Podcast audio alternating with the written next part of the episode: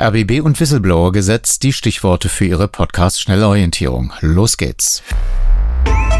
Medienmagazin Podcast mit Jörg Wagner.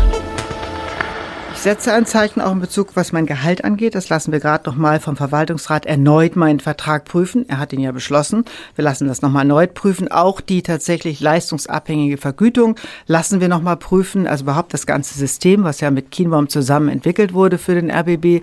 Also wir sind da eher anders unterwegs und sagen, ich arbeite jetzt weiter und wir gucken uns dann an, was draus wird. Die Intendantin vom Rundfunk Berlin-Brandenburg und ARD-Vorsitzende Patricia Schlesinger am Freitagnachmittag im RBB 24 Inforadio auf die Frage, ob es nicht ein Zeichen wäre, sich genauso zurückzuziehen wie der RBB-Verwaltungsratsvorsitzende Wolf-Dieter Wolf, der sein Amt ruhen lässt. Bis zur Aufklärung der in verschiedenen Medien erhobenen Vorwürfe von Vetternwirtschaft bis Korruption. Diese Antwort kam überraschend, weil sich die Intendantin während des laufenden Compliance-Verfahrens ähm, sich eigentlich nicht öffentlich äußern wollte. Aber dazu im Detail gleich mehr. Außerdem in der Medienmagazin-Ausgabe vom 23. Juli 2022 der aktuelle Stand zu einem Whistleblower-Gesetz in Deutschland. Und das alles wie gewohnt. Vom Mund zum Ohr auf dem Strahle der elektrischen Kraft.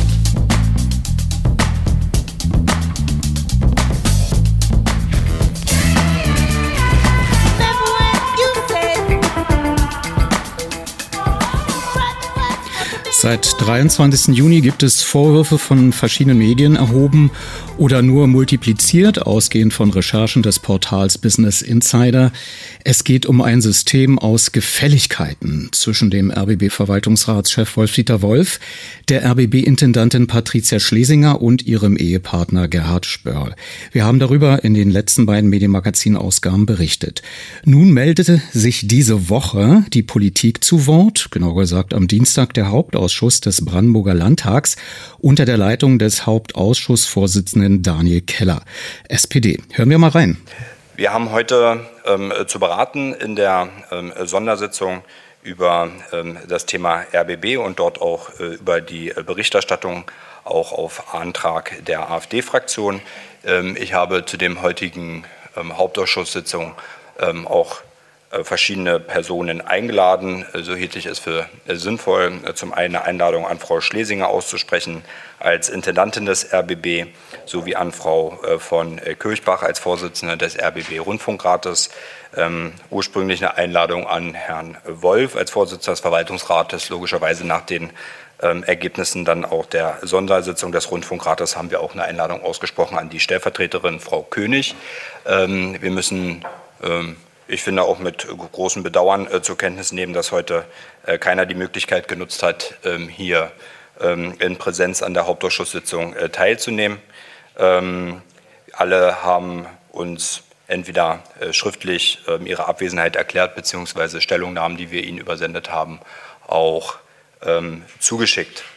Kommen wir nun zum Tagesordnungspunkt 1, ähm, Beraterverträge und Spesenaffäre im Zusammenhang mit der RBB-Intendantin und ARD-Chefin Patricia Schlesinger auf Antrag der ähm, AfD-Fraktion. Ich würde äh, vorschlagen, dass wir der antragstellenden Fraktion das Wort geben. Herr Holoch. Ja, vielen Dank, Herr Vorsitzender und meine Damen und Herren Kollegen.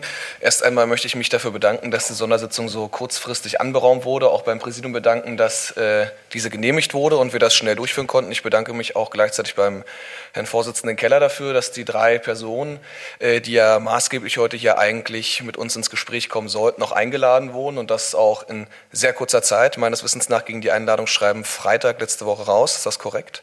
Ja, das ist korrekt. Ähm, desto mehr muss ich mein Bedauern darüber ausdrücken und bin auch etwas bestürzt darüber, dass die drei Personen, um die es eigentlich heute geht, im speziellen Fall um zwei dieser Personen, heute nicht hier sind. Das heißt also, es sind hier mehrere Abgeordnete, viele Pressevertreter, die Verwaltung hat gearbeitet, sind hier vor Ort, wurden eingeladen und wir sitzen nun hier und die Leute, die befragt werden sollen, sind nicht da. Und das äh, zeugt vor allem auch aus meiner pers äh, persönlichen Perspektive und ich denke aus der Perspektive meiner Fraktion davon, dass der Aufklärungswille beim RBB anscheinend nicht so vorhanden ist, wie es in den Schreiben uns mitgeteilt wurde. Wenn ein Aufklärungswille da wäre, dann wären die Personen heute hier, seien sie nun im Urlaub oder nicht. Sie wären heute hier in den Landtag gekommen und hätten sich den Fragen der Abgeordneten gestellt.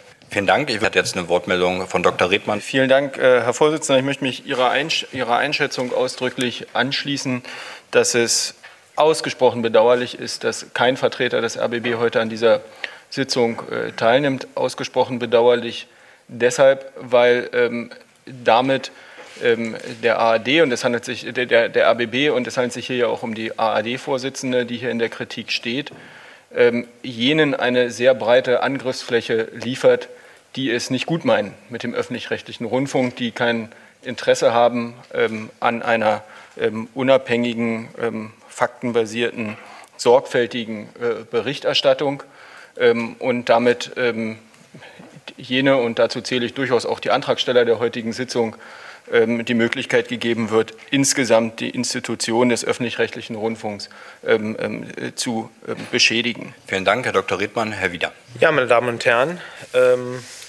das ist ein sehr ernster Vorgang, der gewisse Selbstverständlichkeiten, die uns verbunden haben, doch erschüttert. Ich würde deswegen auch die, den Begriff des Vorsitzenden, es sei bedauerlich, dass die drei Herrschaften heute nicht erscheinen, durch eine passendere Vokabel, nämlich empörend, ersetzen. Denn wenn es darum geht, Aufklärung zu führen, dann bestimmt nicht der, der beschuldigt ist, wie die Aufklärung aussieht, sondern diejenigen, die hier entweder rechtlich oder politisch eine gewisse Kontrolle ausüben. Und ich möchte daran erinnern, dass das Land Brandenburg die Rechtsaufsicht für den RBB führt. Nun heißt das nicht, dass hier das politische Gremium das führt, aber das Land Brandenburg sind auch wir, vertretene, gewählte Vertreter der Bürger des Landes Brandenburg, der Hauptausschuss als hier der fachlich zuständige Ausschuss. Und es ist deswegen schon bezeichnend, dass gegenüber diesem Gremium die betreffenden Personen einfach mitteilen, dass sie hier keine Notwendigkeit sehen, beziehungsweise auf die von ihnen intern angestoßenen Aufklärungsmethodiken, deren Inhalte wir nicht kennen, verweisen und das als Rechtfertigung nutzen, nicht zu erscheinen.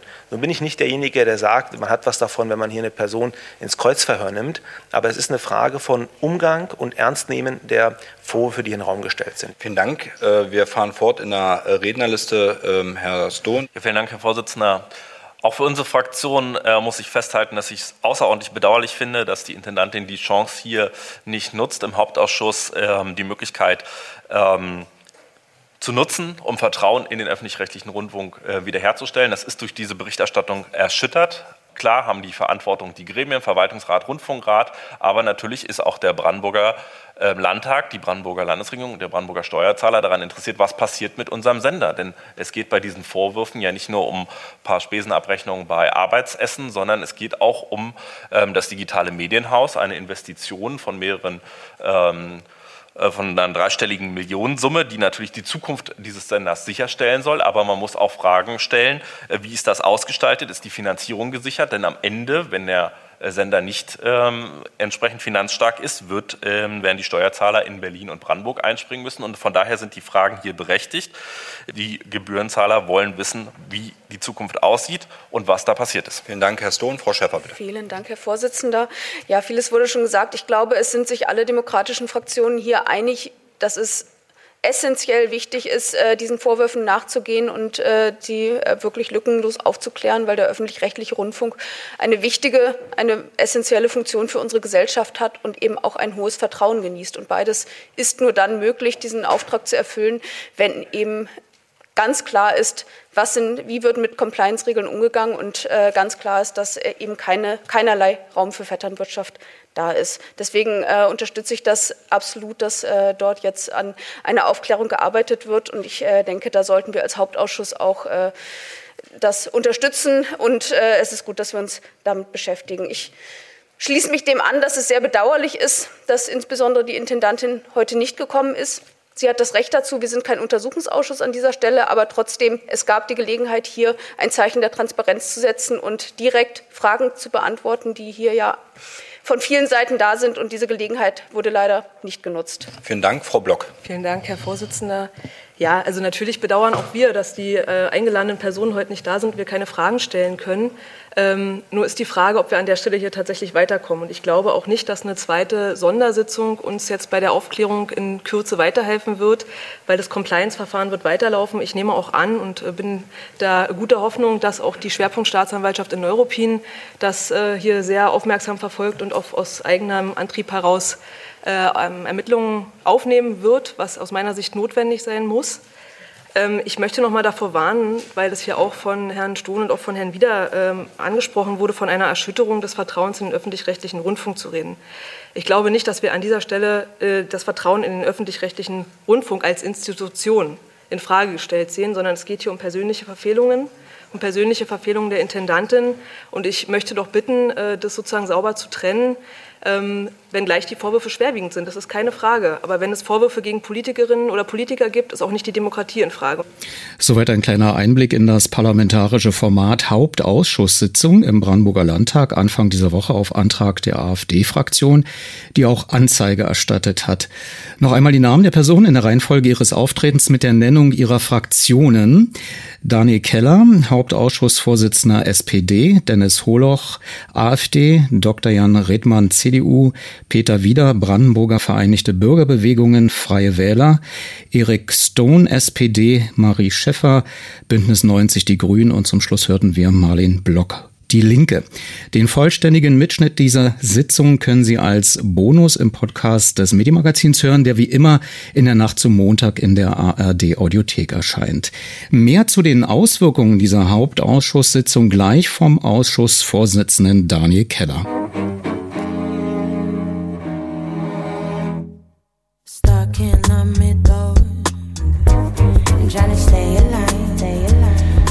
Das Presseecho nach der Hauptausschusssitzung am Dienstag war vernichtend. Die BZ titelte öffentlich-rechtlicher Sumpffunk Korruptionsvorwürfe. RBB-Chefin kneift vor Aussage im Landtag. Bild titelte RBB-Klüngel von CDU bis Linke, alle stinksauer auf Intendantin. Der Tagesspiegel weniger krawallig, aber inhaltlich deckungsgleich. Bedauern bis Empörung in Potsdam kein Verständnis für Patricia Schlesingers Fernbleiben. Und äh, Sie wissen ja, ich gehe gerne an die Quelle eines Ereignisses und so bat ich den Vorsitzenden des Hauptausschusses, er ist zudem der Fraktionsvorsitzende der SPD im Landtag, Daniel Keller, um ein Interview. Er ist inzwischen im Urlaub, konnte jedoch einer Aufzeichnung für das RBB Medienmagazin zustimmen. Am Freitag 11 Uhr passte es für uns beide am besten und ich fragte ihn zunächst, damit wir seine Arbeit richtig einordnen können, was ein Hauptausschuss für gewöhnlich macht. Na, der Hauptausschuss ist ähm, neben dem äh, Plenum das höchste Gremium im Brandenburger äh, Landtag. In der Regel sind dort die Fraktionsvorsitzenden und auch die parlamentarischen Geschäftsführer drin vertreten. Und in Bezug auf den RBB äh, beschäftigen wir uns mit dem RBB-Staatsvertrag und sind somit auch äh, zuständig für die Fragen des öffentlichen rechtlichen Rundfunk. Wobei ich ja auch deutlich sage, äh, dass uns hier auch die Staatsferne wichtig ist und dementsprechend auch ein Rundfunkrat als auch ein Verwaltungsrat gibt. Genau, wie verstehen Sie da Ihre konkrete politische Arbeit, staatsfern, aber doch ein legitimes Interesse, sich als äh, Menschen, die sich mit Staatsverträgen, Rundfunk äh, Berlin-Brandenburg betreffend, ja auseinandersetzen müssen? Na, ich würde es an der Stelle wie folgt formulieren. Wir würden uns als Hauptausschuss im Brandenburger Landtag nie in inhaltliche äh, Themen der inhaltlichen Ausgestaltung des RBBs einmischen. Aber klar ist, dass wir mit dem RBB-Staatsvertrag die rechtliche Grundlage schaffen und dementsprechend auch verantwortlich sind äh, für Vorgänge, wie wir sie derzeit zumindest durch Medienberichterstattung zur Kenntnis bekommen haben, die das Vertrauen der Öffentlichkeit hier an der Stelle gefährden in den RBB. Und dann haben wir konkreten ähm, Aufklärungsbedarf und man muss dazu sagen, dass Berlin und Brandenburg äh, sich an der Stelle die Landesregierung auch abwechseln, was die Rechtsaufsicht angeht. Und derzeit liegt die Rechtsaufsicht bei Brandenburg. Das äh, ruft uns auch im Besonderen nochmal aufs Tableau. Eingeladen waren am 19. Juli 2022 diesmal RBB-Intendantin Patricia Schlesinger, die RBB-Rundfunkratsvorsitzende Friederike von Kirchbach und der RBB-Verwaltungsratsvorsitzende Wolf-Dieter Wolf. Thema die, Zitat, Beraterverträge und Spesenaffäre im Zusammenhang mit der RBB-Intendantin und ARD-Chefin Patricia Schlesinger, Zitat Ende. Die Eingeladenen blieben der Sitzung fern und schickten schriftliche Statements. Ähm, wie hat das auf Sie gewirkt? Ich finde, es ist ein äh, sehr schwieriges Verfahren, was hier von den Akteuren äh, gewählt worden ist, äh, vor allem aber auch äh, von äh, Frau Schlesinger, die hier die Chance hätte nutzen müssen, meiner Meinung nach, dem Hauptausschuss auch das Verfahren aufzuzeigen, wie die Punkte, die hier im Raum diskutiert werden, wie die ausgeräumt werden können. Wir hätten uns Aussagen zum Verfahren gewünscht und natürlich auch die Möglichkeit, hier die äh, einzelnen Fraktionen nachzufragen. das wurde unterlassen. Und ich will Ihnen vielleicht noch dazu sagen, ich bin Fraktionsvorsitzender ähm, der SPD-Fraktion, also der größten Fraktion im Brandenburger Landtag. Und man muss dazu sagen, es gibt auch Akteure im politischen Raum, die hier die Totengräber für den öffentlichen Rundfunk werden wollen. Und da ist es schlecht, wenn Frau Schlesinger äh, am Ende Ihnen sogar vielleicht noch die Schippe in die Hand dafür gibt. Aber was war das Ziel der Einladung? Misstrauen Sie dem Aufklärungswillen des RBB? Ich glaube, es muss klar sein, dass die Abgeordneten im Brandenburger Landtag die Möglichkeit haben müssen, hier nachzufragen, wie jetzt äh, nämlich über eine Rechtskanzlei, Rechtsanwaltskanzlei hier die Aufklärung erfolgen soll. Es ist uns immer noch unklar, was ist der Untersuchungsgegenstand im Konkreten. Und äh, ja, ich sehe auch unsere Aufgabe, gegebenenfalls weitere Untersuchungsaufträge mit auf den Weg zu geben oder auch selbst über die Staatskanzlei weitere Fragen zur Aufklärung zu stellen und auch Antworten einzufordern.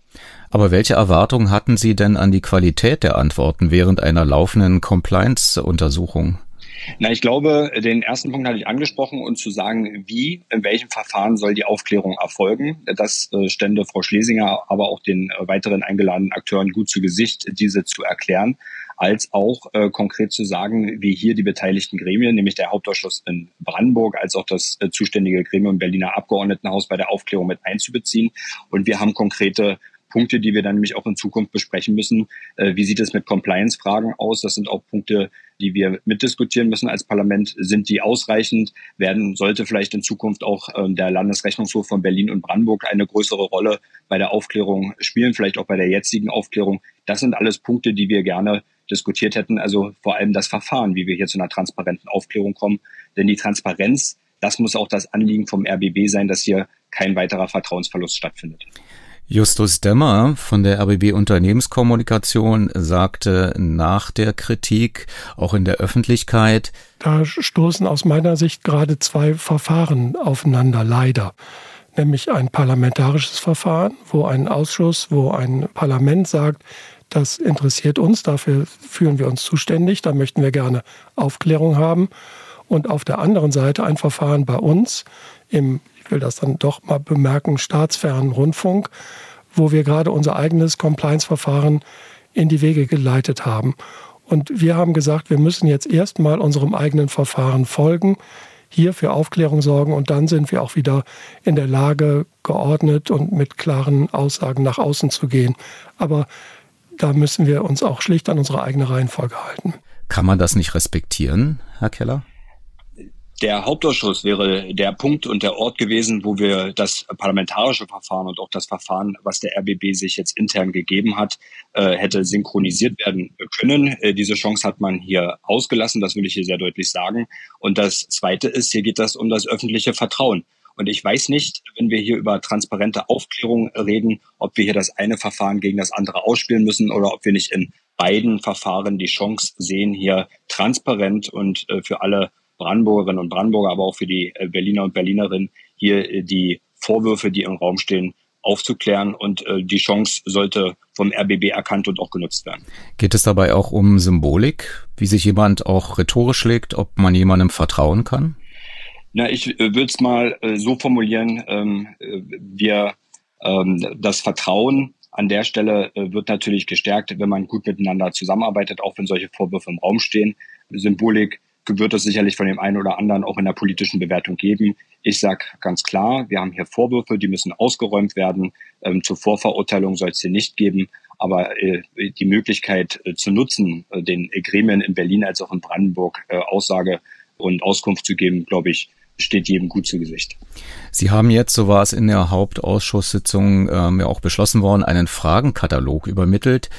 Dürfen Sie hier so viel Transparenz erzeugen, dass Sie uns einige der Fragen nennen dürfen oder vielleicht die wichtigste? Also ich kann vielleicht äh, so viel erstmal sagen, dass wir uns ähm, einstimmig im Hauptausschuss in Brandenburg entschieden haben, äh, Fragen zu schicken. Frau Schlesinger hatte in ihrer schriftlichen Stellungnahme selbst dazu aufgerufen und gesagt, dass schriftliche Fragen man ihr zuschicken könnte. Davon haben wir jetzt Gebrauch gemacht. Wir haben insgesamt 24 Fragen formuliert, die wir aber nicht nur Frau Schlesinger sondern hier auch der Rundfunkratvorsitzenden als auch der stellvertretenden Verwaltungsratsvorsitzende, ja Herr Wolf als Vorsitzender derzeit sein Amt ruhen lässt, zuschicken. Und die Fragen, ich will sie so überschreiben, gehen in drei große Themenkomplexe. Der erste Themenkomplex ist äh, rauszufinden und erklärt zu bekommen, was ist der Auftrag für die Rechtskanzlei und in welchem Zusammenhang steht die Rechtskanzlei bis dato auch mit dem RBB.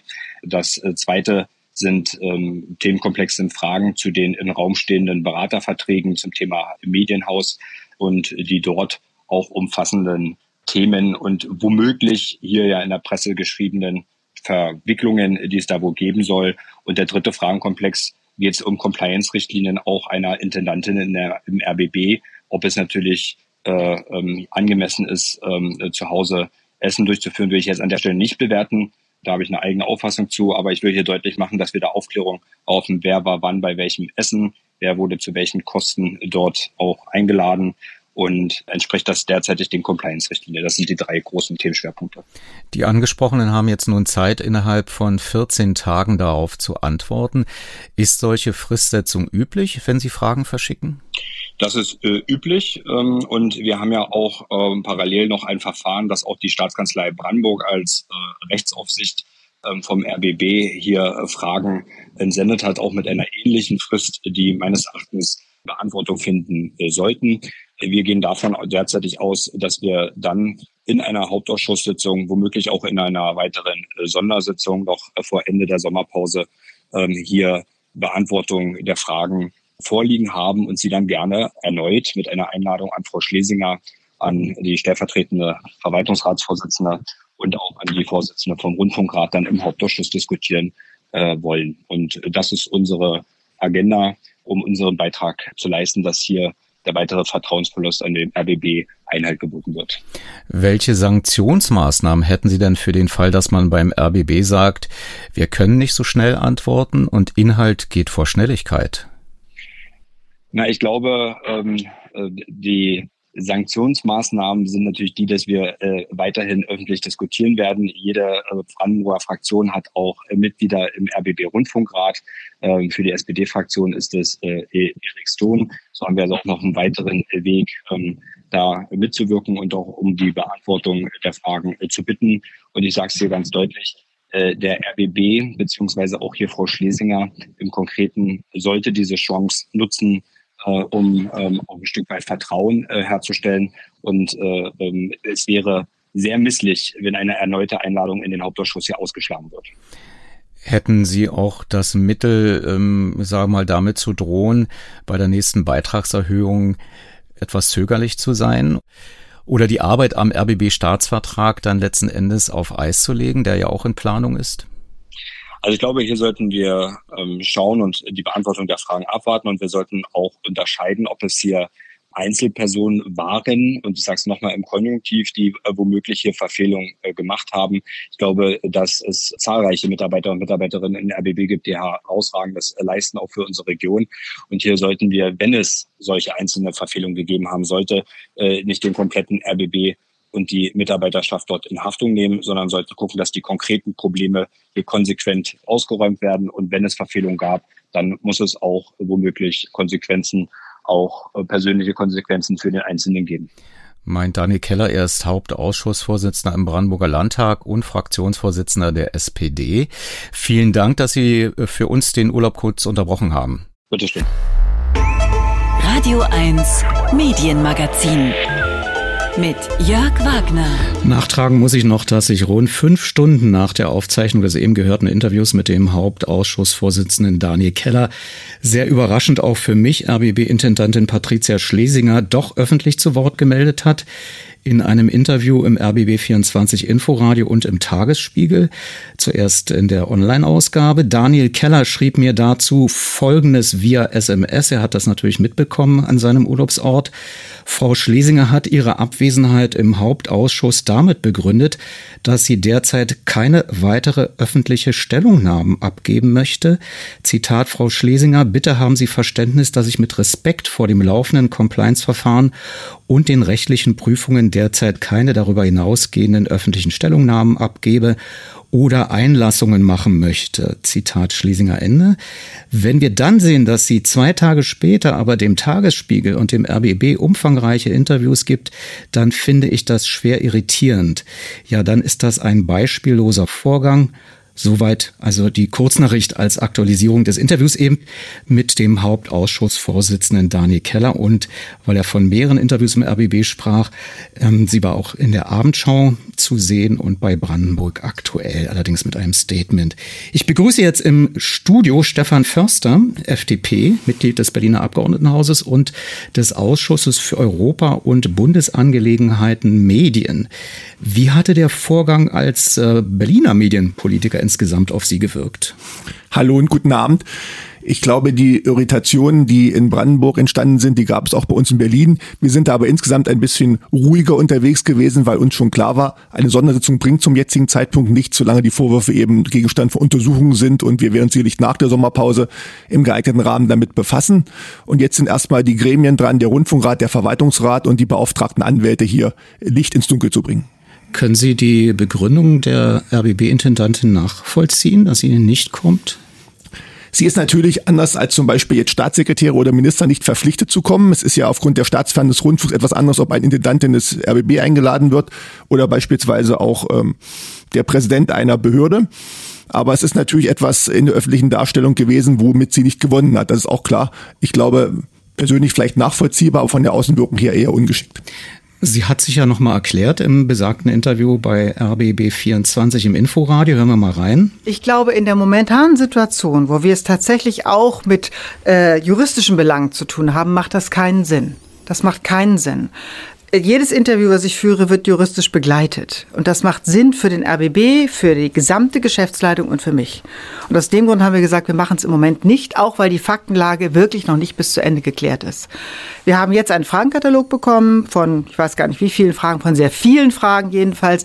Den werden wir abarbeiten und selbstverständlich beantworten. Und ich habe allen, ähm, allen Fraktionen angeboten, ich komme sehr gerne, spreche mit den Fraktionsvorsitzenden und oder mit der gesamten Fraktion jeweils in dem geschützten Raum. Und auch bei diesem Interview saß die Justiziarin des RBB daneben und hat gewacht, dass da nichts Justiziables ähm, rausrutscht im Eifer des Gefechtes. Ähm, welche Rechtsverbindlichkeit, äh, Herr Förster, haben denn Aussagen vor Ausschüssen der Parlamente, dass man da so, ähm, ich sag mal, dann doch alles auf die Goldwaage legen muss? Bei einem normalen Ausschuss gibt es diese Rechtsverbindlichkeit eigentlich nicht. Was anderes wären Untersuchungsausschüsse, wobei diese Thematik wahrscheinlich schwer Bestandteil eines Untersuchungsausschusses eines Landesparlaments werden würde aufgrund der Staatsferne des Rundfunks. Aber bei einem Untersuchungsausschuss, wo man auch die Leute, die dort vor Ort Aussagen vereidigen lassen kann, da geht es natürlich am Ende um äh, falsche Aussagen, die auch strafbewehrt sind. In einem Ausschuss äh, kann jemand theoretisch die Unwahrheit sagen. Es wird eben im schlimmsten Fall, wenn es ein Politiker ist, nachher sozusagen äh, um den Hals gehängt und den äh, Kopf kosten können. Aber strafbewehrt ist das eigentlich nicht. Es sei denn, es sind ähm, Aussagen, die in irgendeiner Form bewusst von vornherein irreführend sind und die am Ende strafrecht relevant sind, weil sie öffentlich geworden sind, aber nicht im Sinne des Ausschusses eben. Hören wir uns mal einen Ausschnitt vor dem Brandenburger Hauptausschuss an, als die RBB-Intendantin eingeladen war und gekommen war, am 24. April 2021 angesprochen auf die Kosten des geplanten digitalen Medienhauses. Sie haben von Kosten gesprochen, Medienhaus. Bei einigen Sendern sind die Kosten für ihr jeweiliges Medienhaus, das heißt dann manchmal jeweils anders, ähm, nicht explodiert, aber doch etwas aus dem Ruder gelaufen. Wir haben ein anderes Modell gewählt.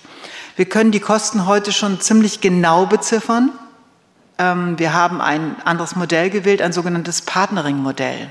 Ein Partnering-Modell heißt, wir sind sehr früh dabei, die Kosten festzulegen und tatsächlich die Baufirmen einzubinden zu bestimmten Kosten. Es ist ganz grob jetzt formuliert. Ähm, das heißt, wir können jetzt schon sagen, die Bauhülle, die wir da hinstellen, kostet ungefähr 65 Millionen Euro. Sehr viel mehr darf es auch nicht sein. Das ist nicht das Gesamtkonzept für das Ganze, sondern diese, dieser Bau, was ich eben sagte, ein Drittel Neubau, zwei Drittel auf dem Altbau auffußend, ungefähr 75, 65 Millionen Euro. Und wir hoffen, dass wir mit diesem Partnering-Modell, was wirklich was Neues ist, das hat es noch nie gegeben im öffentlich-rechtlichen Rundfunk, dass jemand so ein Modell, was wirklich ähm, eher Innovatives anstrebt, das heißt, alle Beteiligten planen das mit, ähm, alle Beteiligten, die am Ende den Bau mit ausführen, sodass wir am Ende eine Zahl haben, die hoffentlich fest ist. Fester als in anderen Bau, ich sag mal, Konstruktionen, wie sie üblich sind. Das ist uns was Wichtiges. Wir sind da extrem kostenbewusst. Darauf können Sie Ähm, da können Sie sicher sein, denn wir sind und bleiben kein sehr reicher Sender.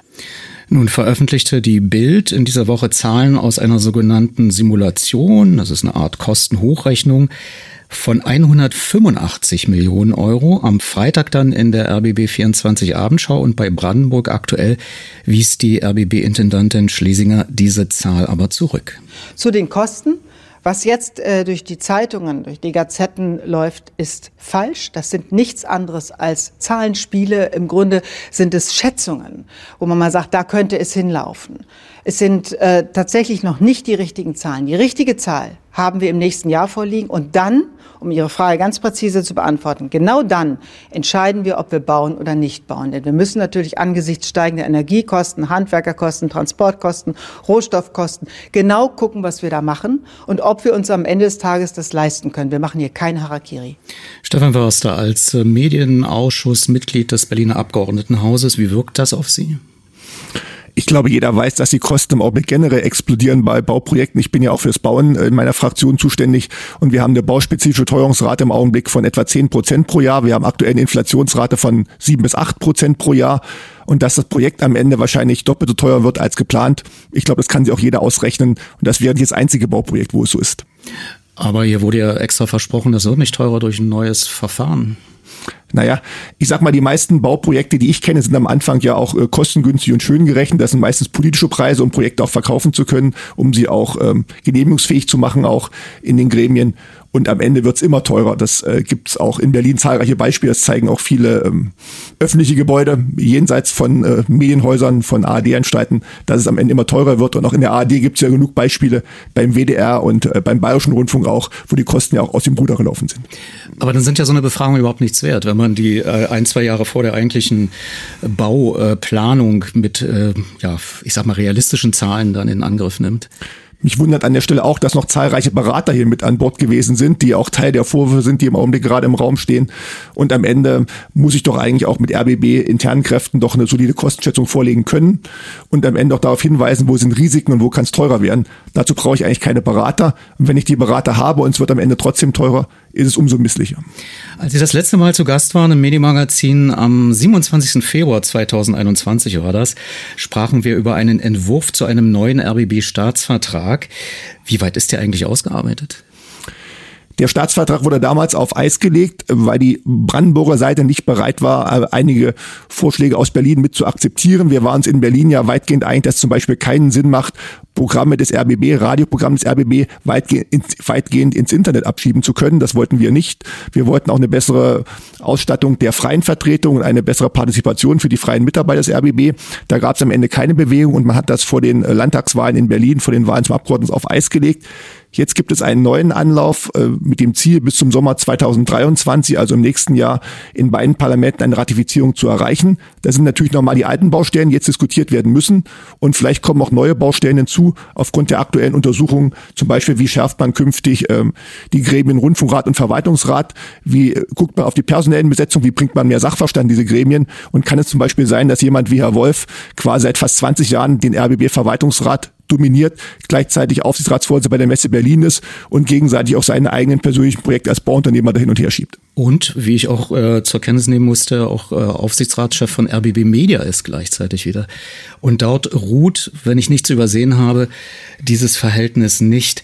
Ähm, aber müsste nicht auch was zu Compliance-Regeln nachgeschärft werden? Wie ist da Ihre Einschätzung? Ich glaube, der RBB ist gut beraten, auch nochmal zu schauen, was hat er schon an bestehenden Regelungen und wurden diese Regelungen eingehalten. Wenn sie eingehalten worden sind, dann muss man schauen, ob sie überhaupt äh, tragfähig gewesen sind. Und wenn sie nicht eingehalten worden sind, muss man schauen, wie man künftig auch eine bessere Kontrolle hinbekommt. Mich wundert schon, dass die Innenrevision des RBB offenbar nicht in der Lage ist oder nicht das Vertrauen hat, diese Vorwürfe selbst aufklären zu können und auch nochmal eine teure Anwaltskanzlei eingeschaltet wird, die am Ende, machen wir uns nichts vor, auch hier wieder eine sechsstellige Summe mindestens kosten wird. Wir kennen ja die Honorarsätze dieser Kanzleien.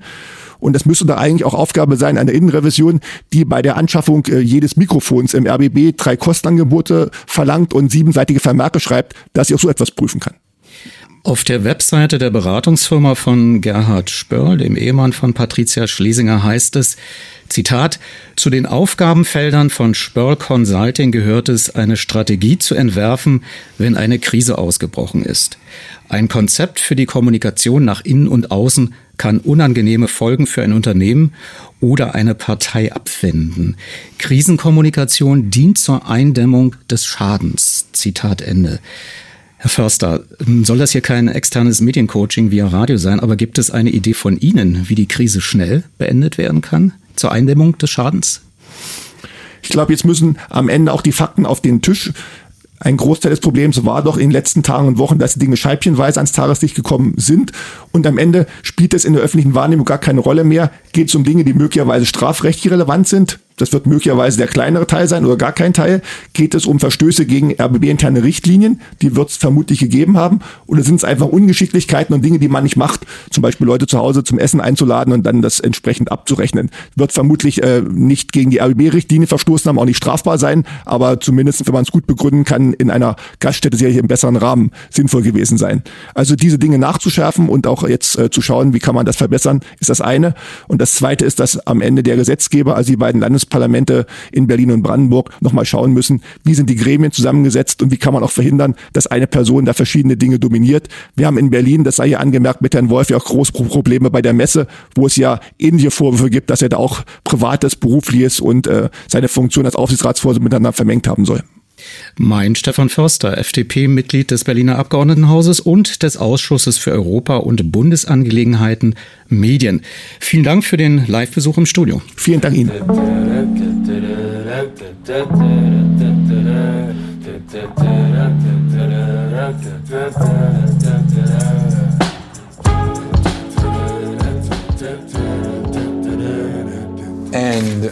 Das ist wirklich gefährlich für die Quelle. Weiß er, wie man sich schützen kann? Ich meine, das läuft ja alles hier rüber. Das ist echt mutig und riskant. Aber wenn Sie wissen, was Sie tun, es geht noch weiter. Dieses Diagramm sieht so aus. Das ist hochpolitisch. Dieser Teil ist unglaublich. Das das ist vollkommen absurd. Es ist unfassbar.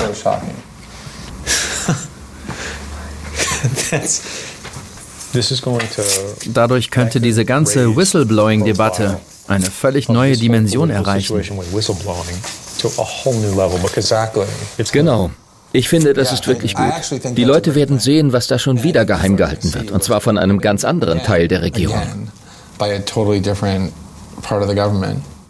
NSA-Whistleblower Edward Snowden und Journalist Glenn Greenwald im Oscar-prämierten Dokumentarfilm von Laura Poitras Citizen 4, der mitmöglich wurde durch die damalige Leiterin des Programmbereichs Kultur und Dokumentation des hier co-produzierenden NDR-Fernsehens und heutige RBB-Intendantin Patricia Schlesinger. Whistleblower wie Edward Snowden oder Chelsea Manning müssten auch in Deutschland mit Verfolgung rechnen, wenn sie vor ein deutsches Gericht kämen. Und seit über zehn Jahren hält ja auch der Fall Julian Assange Medien und Öffentlichkeit in Atem gegen das kürzlich ergangene Urteil, das seine Auslieferung aus Großbritannien in die USA erlaubt. Und da hat Assange ja inzwischen Revision eingelegt. Aber diese Beispiele zeigen, Informanten sind schlecht oder gar nicht geschützt und äh, müssen mit Repressalien, Verfolgung, aber auch Verurteilung rechnen. Um Hinweisgeber zu schützen, hat der europäische Gesetzgeber eine Whistleblower-Richtlinie verabschiedet. Die neue EU-Verordnung ist Mitte Dezember 2021 in Kraft getreten und sollte eigentlich bereits in ein nationales Gesetz übertragen sein. Der deutsche Vorschlag, ein Referentenentwurf, enthält noch weitergehende Regelungen als die EU-Richtlinie. Doch wie ist der aktuelle Stand zum Hinweisgeberschutzgesetz und welche Kritik gibt es daran? Darüber spreche ich jetzt mit Michael Mayer. Er ist zugeschaltet aus dem Berliner Studio im Haus des Rundfunks. Micha, welche Verbesserungen soll es denn geben? Also kurz gesagt sollen Hinweisgeber eben äh, geschützt werden vor Diskriminierung, vor Entlassung, vor Strafverfolgung. Also das ist das Ziel der Koalitionsparteien. Man muss ja auch bedenken, da geht es ja dann um Verstöße gegen nationales, also deutsches Gesetz. Und wie wichtig das ist, sah man zum Beispiel heute Morgen, da war ein Interview in der Süddeutschen Zeitung mit dem Hinweisgeber der Panama Papers und der ist seit ein paar Jahren äh, auf der Flucht und hat Angst vor Verfolgung. Also man sieht daran, das Thema ist hochaktuell. Und ähm, an dem deutschen Gesetzesentwurf gibt es aber Kritik. Der Teufel steckt sozusagen im Detail. Und Till Steffen, ehemals Justizsenator in Hamburg und heute für die Grünen im Bundestag, hat mir erzählt, dass die EU-Richtlinie nur für Verstöße gegen europäisches Recht gelte. Allein deswegen schon müssten auch Verstöße gegen nationales Recht im neuen Gesetz zum Tragen kommen. Also wenn man sich solche Skandale anguckt wie Cum-Ex, wenn man sich den Fall Heinisch anschaut, wo Missstände im Pflegebereich aufgedeckt werden, da ist es ja immer so, man kommt eigentlich nicht ran, wenn man nicht jemanden hat, der von innen den Hinweis gibt. Und deswegen ist die Öffentlichkeit darauf angewiesen, dass man solche Hinweise kriegt oder verarbeiten kann. Und dennoch sagt Till Steffen, habe der Referentenentwurf durchaus noch einige Schwächen. Was wir nicht drin haben, sind Verstöße gegen das allgemeine Gleichbehandlungsgesetz. Also Diskriminierungsfälle könnten nicht zum Gegenstand von Hinweisen gemacht werden. Verstöße gegen den Arbeitsschutz auch nicht. Das sind ja zum Teil erhebliche Gefahren die da verbunden sind, wenn Sie an die Richte von Tönnies etwa denken, die wir gesehen hatten. Was wir auch nicht haben, sind Verstöße gegen allgemeine Dienstpflichten von Beamtinnen und Beamten um zum Beispiel rechte Netzwerke frühzeitig aufzudecken und auch zu zerschlagen, total wichtig. Ja, aber nun war ja auch zu lesen, äh, Michael, dass es von vielen Seiten Kritik gibt an dem Gesetzesentwurf. Von wem und was wird genau kritisiert? Also eigentlich von allen Seiten. Über 50 Verbände, Vereine und Institutionen haben Kritik geübt. Da könnte man jetzt auch sagen, dass das Gesetz vielleicht gar nicht so schlecht ist. Aber eine von den äh, Kritikerinnen ist das deutsche Whistleblower-Netzwerk, das sogenannte. Das ist so eine Art Lobbyorganisation für Hinweisgeber und Geberinnen. Und die Vorsitzende Annegret Falter hat eine Menge Kritik an dem Gesetzesentwurf, zum Beispiel, dass Missstände, die vielleicht nicht justiziabel sind, aber dennoch abgestellt gehören, wie etwa Defizite in der Pflege, völlig aus dem Gesetz rausfallen. Sprich, dafür könnten Hinweisgeber und Geberinnen belangt werden. Und aus Falters Sicht noch wichtiger, das Gesetz hänge die Bedingungen, unter denen Hinweisgeber geschützt seien, viel zu hoch. Also da müsse, hat sie mir erzählt, schon die Hütte brennen in einer Behörde oder einem Unternehmen, damit ein Hinweisgeber straffrei davonkommt.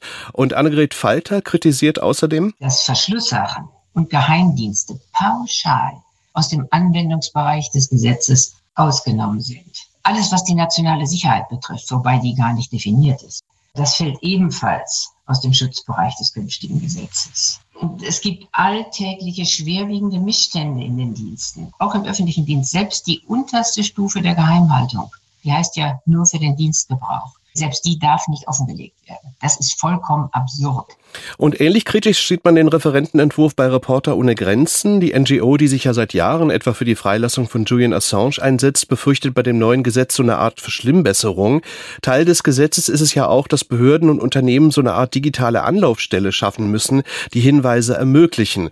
Und Lisa Kretschmer bei Reporter ohne Grenzen, Koordinatorin der politischen Arbeit, sagt, dass wenn man sich aber direkt an Medien und Journalisten wendet, sei die Lage nach jetzigem Stand weiterhin kompliziert. Denn der Gesetzesentwurf unterscheidet strikt zwischen Meldungen an Beschwerdestellen, die der neue Standard für das Whistleblowing werden sollen, und dem Offenlegen von Informationen. Und bei dem Offenlegen von Informationen wird gar nicht unterschieden, ob sich die Person nun an Redaktionen wendet, wo die Informationen nochmals geprüft oder kontextualisiert werden, oder ob sie die Informationen direkt postet, ins Netz stellt. Und diese positive Filterfunktion der Medien ignoriert der Gesetzesentwurf komplett und macht die Hürden für ein Offenlegen an Medien sehr, sehr hoch.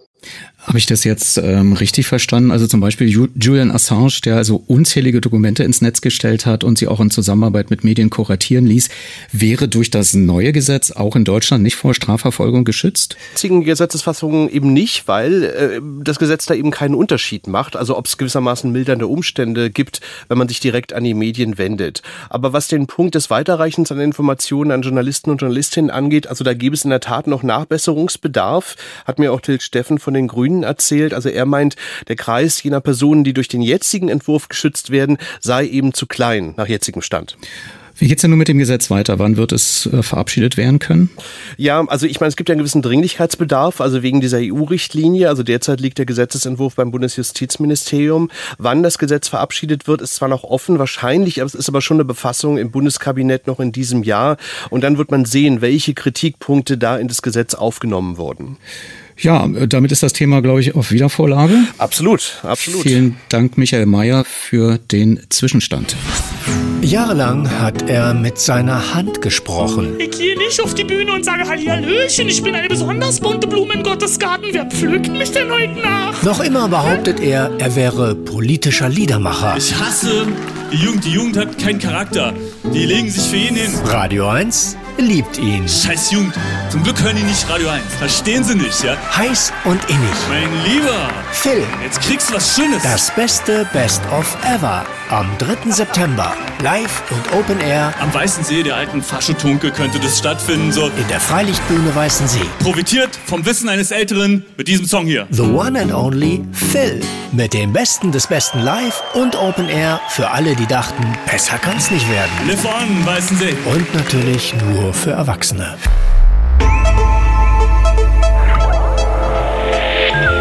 Medienmagazin Podcast. Bonustrack. Im Podcast Bonustrack dokumentiere ich Ihnen vollständig das aktuelle Interview mit RBB-Intendantin Patricia Schlesinger im RBB24 Inforadio und das Statement in Brandenburg aktuell, die Hauptausschusssitzung des Landtags Brandenburg vom 19. Juli 2022 sowie zu Beginn den Zusammenhang zum vorhin eingespielten Ton aus der öffentlichen Hauptausschusssitzung ein Jahr zuvor, am 21. April 2021, geleitet von Erik Stone, SPD, als RBB-Intendantin Patricia Schlesinger und RBB-Produktions- und Betriebsdirektor Christoph Augenstein zum digitalen Medienhaus befragt wurden. Sie hören leicht auf den Themenkomplex Medienhaus eingekürzt den Fragesteller Thomas Domres, Mitglied der Fraktion Die Linke. Äh, Frau Schlesinger, also Ihre Einschätzung über die Entwicklung äh, im Medienbereich, die teile ich un unbenommen. Das ist sicherlich äh, völlig richtig. Ich hätte aber trotzdem zu dem, was Sie gesagt haben und auch zu dem, was Herr Augenstein gesagt hat, äh, einige Nachfragen. Äh, und zwar bezogen auf ähm, dieses Medienhaus. Als Übergang äh, hat ja der RBB ein ähm, Newsroom, ein New, äh, crossmediales Newscenter 1.0 eingerichtet. Mich würde mal interessieren, a, wie teuer es geworden ist, äh, wie es möglicherweise danach weitergeht, wenn das Medienhaus in Betrieb geht. Äh, die zweite Frage, der MDR hat ja in den Jahren von 2017 bis 2020 einen trimedialen Newsroom äh, aufgebaut, 10 äh, Millionen investiert. Meines Wissens ist dieser Newsroom bis heute nicht in Betrieb gegangen. Also von daher wäre meine Frage, gibt es auch innerhalb der Anstalten einen Austausch über die Frage, wie organisiere ich denn künftig die crossmediale Arbeit? Die zweite Frage in dem Zusammenhang, welche Kosten entstehen denn durch das Medienhaus? Sie haben von den Investitionen gesprochen, aber eine Zahl bisher nicht genannt. Das würde mich mal interessieren, äh, wie teuer äh, dieses äh, Medienhaus wird. Ähm, ja, was mit dem äh, Crossmedia News Center passiert, wenn das Medienhaus in Betrieb geht, hatte ich schon gestellt.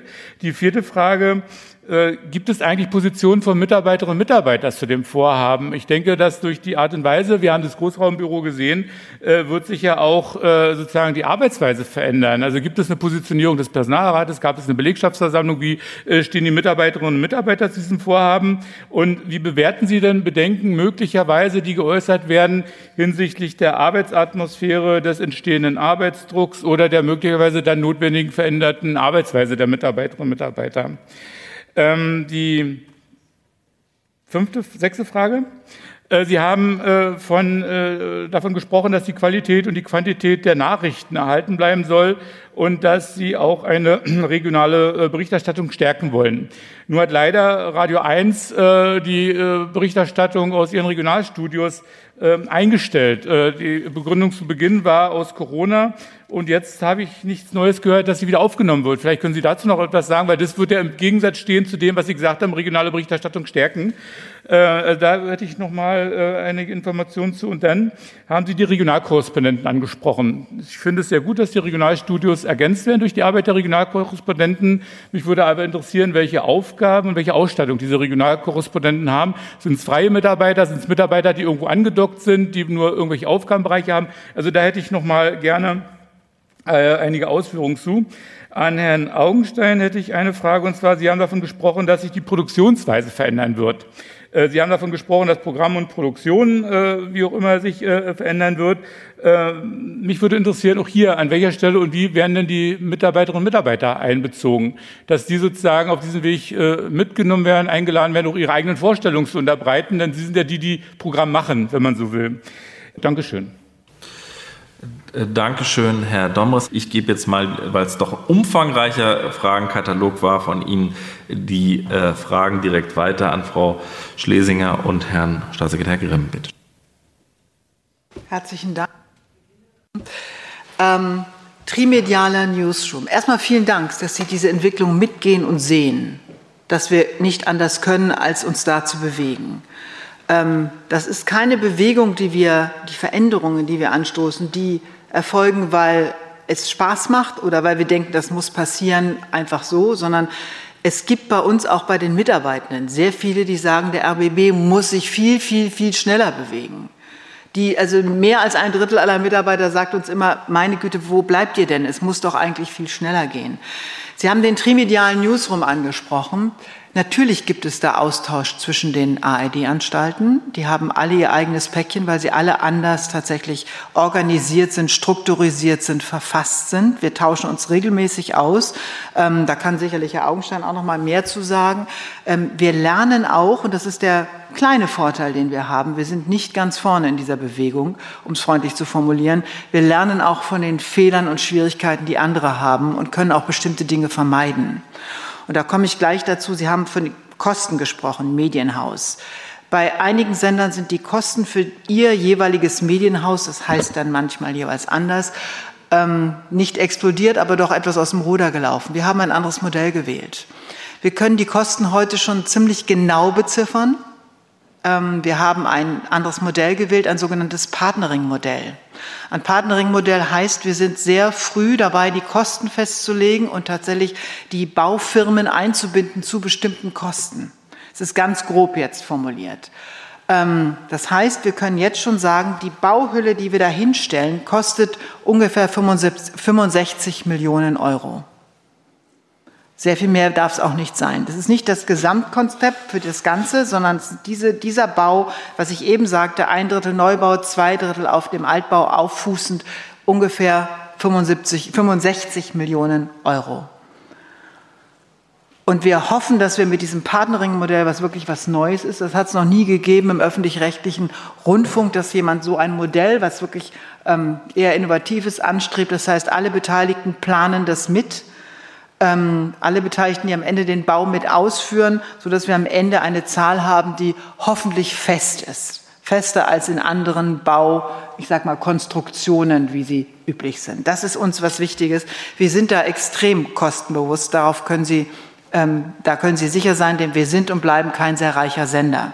Das ist ganz sicher richtig. Der Arbeitsdruck. Wie gehen die Mitarbeitenden damit um und die Organisation der Mitarbeiter in dem Zusammenhang?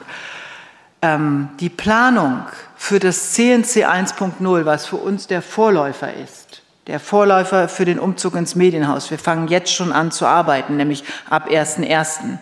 So, in zwei freigezogenen Etagen, die relativ klein sind für das, was wir wollen, aber als Übergangszeit geht es, bis das Medienhaus offen ist. Diese Vorbereitungen und tatsächlich die Vorbereitung im Medienhaus, wer sitzt da eigentlich, wer arbeitet wie, haben wir mit den Mitarbeitenden gemeinsam erarbeitet. Da waren weit über 100 Leute daran beteiligt, die ähm, Vertretungen, die Sie angesprochen haben, die Betriebsversammlungen, die Mitarbeiterversammlungen haben sich nicht nur einmal damit beschäftigt, sondern jedes Mal. Also ob das tatsächlich die freien Vertretung ist, ob es, ob es tatsächlich der Personalrat ist, ob es ähm, der Redakteursausschuss, der jetzt Redaktionsausschuss heißt, aus bekannten gendergerechten Gründen. Ähm, wir beschäftigen uns sehr viel damit. Davon können Sie ausgehen. Und bisher gehen die Mitarbeitenden gut mit. Natürlich gibt es Ängste und Befürchtungen. Das nehmen wir wahr und auch an. Aber wir reden, und wir haben das auch schon angefangen, über Schulungen, wir reden über, über Weiterbildung, über Fortbildung für Feste wie für Freie, weil wir wollen, dass es ein Haus für die Menschen ist, die dort arbeiten. um am Ende für den Menschen, die uns zuhören, die uns klicken, die uns zuschauen, ein besseres und auch ein regional gestärktes Programm anbieten zu können. Das ist der Kern dessen, wieso wir das machen. Ähm, regionale Berichterstattung stärken. Ah ja, Sie haben auch noch, da will ich auch noch drauf eingehen, Radio 1 angesprochen und die Nachrichten. Das war eine erste Reaktion, als äh, Corona in diesem Land richtig zuschlug und es auch wirklich Fälle gab, bei uns auch, Fälle gab, von denen wir dachten, wir müssen jetzt richtig, richtig aufpassen. Da haben wir etwa eine begrenzte Zeit die Nachrichten komplett vereinheitlicht. Das heißt, alle Wellen haben die gleichen, dieselben Nachrichten bekommen. Wir wussten, dass das schwierig ist. Wir wussten auch, dass das nicht nur auf, besonders bei Radio 1 übrigens, nicht nur auf freundliche Begleitung stößt. Es war eine reine Schutzmaßnahme, die inzwischen nicht mehr gilt. Radio 1 hat wieder eigene Nachrichten. Ähm, was wir getan haben, dass, äh, wenn einige Wellen haben inzwischen nachts gleiche Nachrichten. Und das macht auch Sinn. Das macht auch Sinn. Aber tagsüber, und das will ich ganz deutlich sagen, tagsüber hat Radio 1 inzwischen wieder die eigenen Nachrichten. Das war ja eine wichtige Frage, die Sie hatten. Ähm, die Ausstattung der Regionalkorrespondenten, das geht in die Technik. Kannst du gerne noch was zu sagen? CNC 1.0 ebenfalls. Habe ich noch was nicht beantwortet? Ähm, Produktionsweisen ändern, Mitarbeiter einbringen. Alles yours. Habe ich das Umfang? Staatsvertrag. Ach ja, Entschuldigung. Staatsvertrag. Das war die Frage, welche konkreten Auswirkungen hat es im Moment, richtig?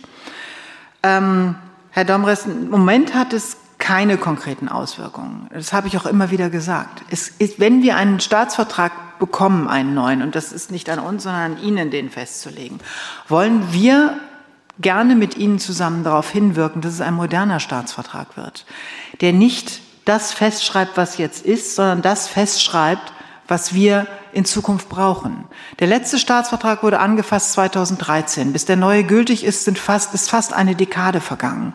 Das heißt, ein Staatsvertrag, der wird nicht einfach so mal wieder angefasst, um ein bisschen nachzubessern. Deswegen glaube ich, macht es aus unserer Sicht Sinn, ihn zukunftsfest, zukunftsfähig zu machen und nicht wie, Sie haben die MDR-Staatsvertragsländer angesprochen, vorhin bekam äh, der Kollege das auch schon, hat es auch schon getan, ähm, die haben einen Staatsvertrag in Arbeit, der sehr konservativ ist. Und dafür wurden die einzelnen Landesparlamente ja auch sehr, ähm, ich sag mal, befragt bis hin zu gescholten. Wieso schreibt das einfach nur alles fest, was wir schon haben? Wir würden sehr gern mit Ihnen zusammen darauf hinwirken, dass es ein Staatsvertrag ist, der uns in Zukunft handlungsfähiger macht, wenn es ums Internet geht.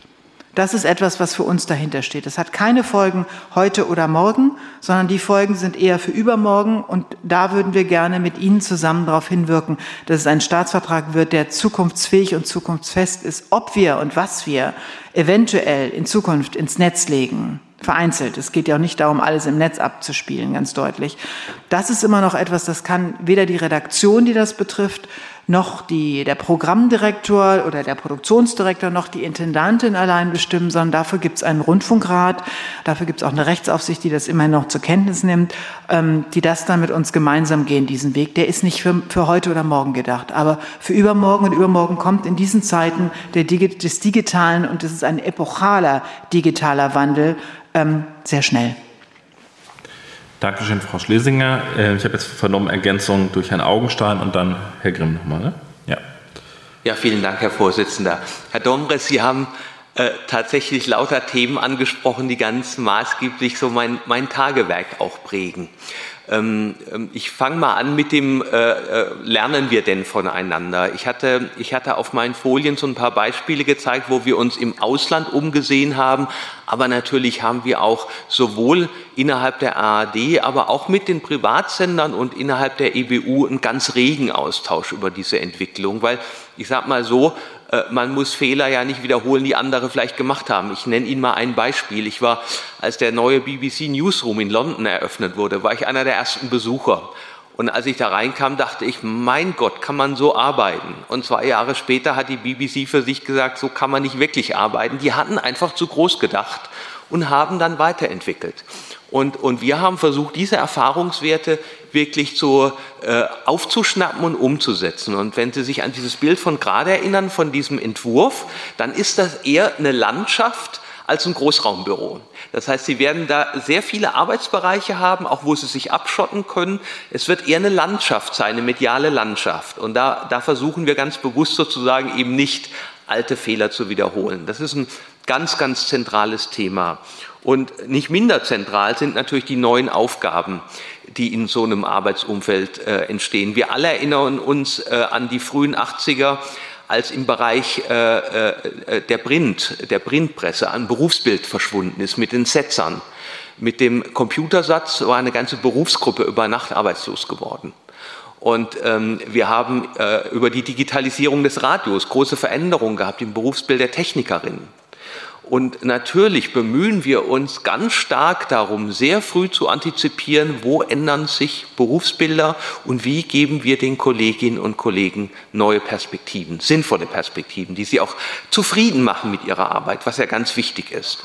Und, und ja, und äh, der RBB ist, äh, die, die Personalchefinnen und Chefs der AD vergleichen immer, wo stehen wir denn mit unseren Fort- und Weiterbildungsangeboten. Und der RBB ist unter den ersten drei, äh, was Fort- und Weiterbildungsangebote in der ARD angeht. Das heißt, das hat äh, bei uns einen ganz, ganz hohen Stellenwert. Und ich will vielleicht ein letztes Beispiel bringen, weil das ganz äh, Brötchen frisch sozusagen ist. Gerade letzte Woche habe ich in, in unserer Geschäftsleitung darüber informiert, dass wir uns in meiner Direktion als Ziel gesetzt haben, in diesem Jahr ein Programm zu entwickeln, wo jeder Mitarbeiter und jede Mitarbeiterin die Chance haben soll, mal einen Schritt zur Seite zu gehen und in einen anderen Arbeitsbereich reinzugucken. Aber ohne Druck, ohne Stress, sondern zu gucken, ist das vielleicht ein Entwicklungsfeld für mich? Also dieses Thema Veränderung von Rollenbildern, von Berufsbildern ist ein ganz, ganz zentrales, weil nur wenn uns das gelingt, schaffen wir natürlich die digitale Transformation. Wir haben die Menschen, die wir haben, mit denen müssen wir gut umgehen und mit denen wollen wir gut umgehen und eine Perspektive schaffen. Das ist ganz, ganz wichtig. Ich weiß nicht, ob was offen geblieben ist, Herr Domres. Wie bitte? Ja, die Ausstattung der Regionalkorrespondenten, die sind natürlich rundum multimedial geschult, weil die, die müssen natürlich Hörfunk, Fernsehen, Internet auch beherrschen. Und äh, es gibt natürlich ein ganz, ganz großes Interesse ähm, an unseren vier jetzt schon vorhandenen Standorten über die normal linearen Sendeflächen hinaus mehr im Internet zu machen. Und die Chance ist jetzt da und ich gehe fest davon aus, dass das Volumen der Internetberichterstattung aus der Fläche, aus der Region deutlich zunehmen wird mit unseren Regionalkorrespondentinnen. Das sind, die Regionalkorrespondentinnen sind überwiegend äh, Freie. Dankeschön. Ähm, waren Sie durch, Herr Augenstein? Wie bitte? Waren Sie äh, fertig mit Ihren Ich, ich ja? denke, Dank. das waren die Punkte. Ja, vielen Dank. Gut.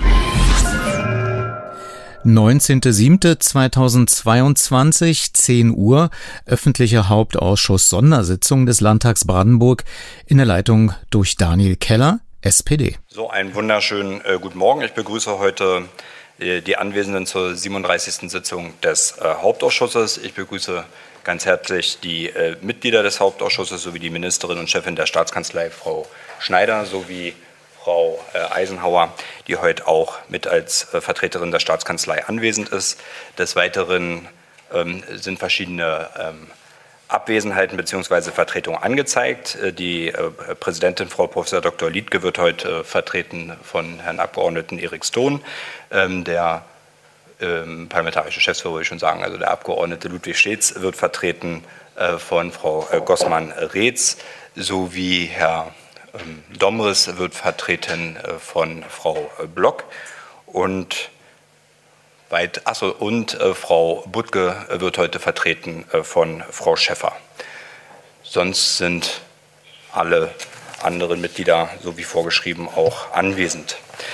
Wir haben heute ähm, zu beraten in der ähm, Sondersitzung über ähm, das Thema RBB und dort auch äh, über die Berichterstattung auch auf Antrag der AfD-Fraktion. Ähm, ich habe zu dem heutigen ähm, Hauptausschusssitzung ähm, auch äh, verschiedene Personen eingeladen. So hielt ich es für äh, sinnvoll, äh, zum einen eine Einladung an Frau Schlesinger auszusprechen als Intendantin des RBB sowie an Frau von Kirchbach als Vorsitzende des RBB Rundfunkrates.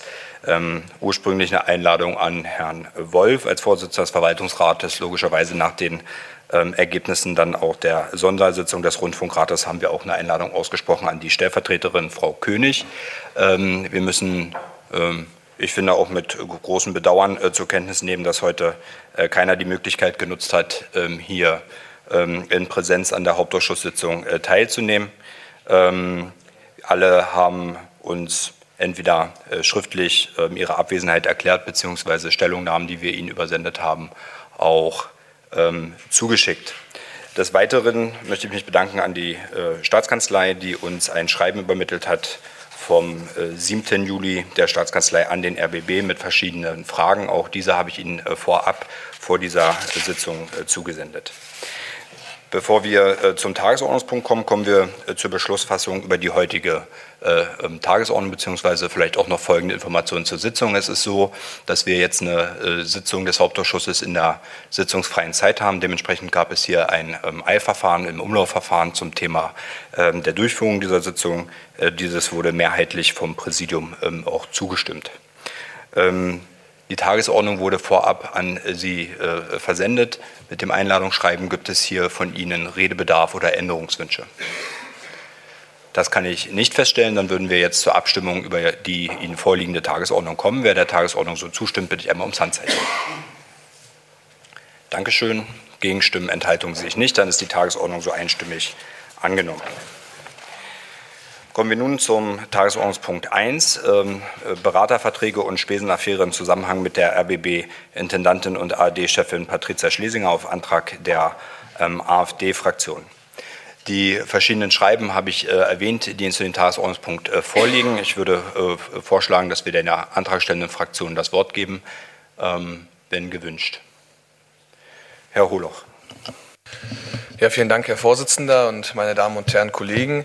Erst einmal möchte ich mich dafür bedanken, dass die Sondersitzung so kurzfristig anberaumt wurde, auch beim Präsidium bedanken, dass äh, diese genehmigt wurde und wir das schnell durchführen konnten. Ich bedanke mich auch gleichzeitig beim Herrn Vorsitzenden Keller dafür, dass die drei Personen, äh, die ja maßgeblich heute hier eigentlich mit uns ins Gespräch kommen sollten, noch eingeladen wurden und das auch in sehr kurzer Zeit. Meines Wissens nach ging die Einladungsschreiben Freitag letzte Woche raus. Ist das korrekt? Ja, das ist korrekt. Ähm, desto mehr muss ich mein Bedauern darüber ausdrücken und bin auch etwas bestürzt darüber, dass die drei Personen, um die es eigentlich heute geht, im speziellen Fall um zwei dieser Personen, heute nicht hier sind. Äh, die schreiben, die haben sie alle bekommen. Meiner Meinung nach äh, hat keine dieser Personen eine Begründung abgeliefert, warum sie heute hier nicht die Möglichkeit nutzt, mit uns ins Gespräch zu kommen, um gegebenenfalls Vorwürfe jetzt schon aus dem Raum zu räumen, die ja hier nun vor uns allen liegen, meine Damen und Herren. Ähm, ich kann es auch nicht nachvollziehen, dass äh, die Chefin des Rundfunkrats schreibt, sie hätte das Schreiben erst im Urlaub erhalten. Meines Wissens nach hat der Rundfunkrat am Freitag getagt. Am Freitag ging das Einladungsschreiben raus. Ich selbst bin auch einen Tag früher aus meinem Urlaub zurück, zu, zurückgekommen, weil ich denke, dass die Vorwürfe, die hier im Raum stehen, so eklatant sind, dass sie parlamentarisch aufgearbeitet werden müssen. Und unserer Meinung nach reicht es nicht aus, wenn wir hier auf ähm, das vertrauen, was vom RBB selbst angeschoben wird, sondern es ist ein öffentlich, äh, öffentliches Interesse vorhanden, weswegen wir diese Sondersitzung ja auch einberufen haben. Ich äh, möchte auch gleich voranstellen, dass ich davon ausgehe, dass es, mein, dass es auch unsere Meinung ist, dass die Sitzung, die wir jetzt durchführen, wenig zielführend sein wird, weil es halt genau um diese Person eigentlich ging. Das heißt also, es sind hier mehrere Abgeordnete, viele Pressevertreter, die Verwaltung hat gearbeitet, sind hier vor Ort, wurden eingeladen und wir sitzen nun hier und die Leute, die befragt werden sollen, sind nicht da. Und das äh, zeugt vor allem auch aus meiner pers äh, persönlichen Perspektive und ich denke aus der Perspektive meiner Fraktion davon, dass der Aufklärungswille beim RBB anscheinend nicht so vorhanden ist, wie es in den Schreiben uns mitgeteilt wurde. Wenn ein Aufklärungswille da wäre, dann wären die Personen heute hier, seien sie nun im Urlaub oder nicht. Sie wären heute hier in den Landtag gekommen und hätten sich den Fragen der Abgeordneten gestellt. Ähm, so will ich es erstmal bei dem Eingangsbericht belassen und würde gerne nochmal meinen Kollegen abgeben. Gibt es weitere Wortmeldungen? Herr äh, Dr. Berndt. Ja, vielen Dank, Herr Vorsitzender. Ähm, ich will das nicht alles wiederholen, was Herr Holoch gesagt hat. Das, dahinter steht äh, die ganze Fraktion hinter dem, was er gesagt hat. Äh, aus meiner Sicht gibt es jetzt, äh, sollten wir uns darüber Gedanken machen, was weiter zu tun ist. Diese, diese Problematik, diese Affäre RBB hat ja mehrere Dimensionen. Die eine ist die, die interne. Da ist jetzt, sind jetzt die Compliance-Beauftragten, eine externe Kanzlei ist beauftragt worden. Das ist eine Angelegenheit, die der RBB intern zu klären hat. Das hat dann auf, äh, an, äh, begonnen und das soll er auch tun. Darüber hinaus gibt es aber eben noch einen juristischen Aspekt. Da wäre eine Frage an die Staatskanzlei, ob da eventuell schon äh, Strafanzeigen gestellt wurden oder ob, ob sie darüber nachdenken. Und dann gibt es eben eine dritte Ebene und das ist die politische Ebene. Der RBB ist der öffentlich-rechtliche Rundfunk.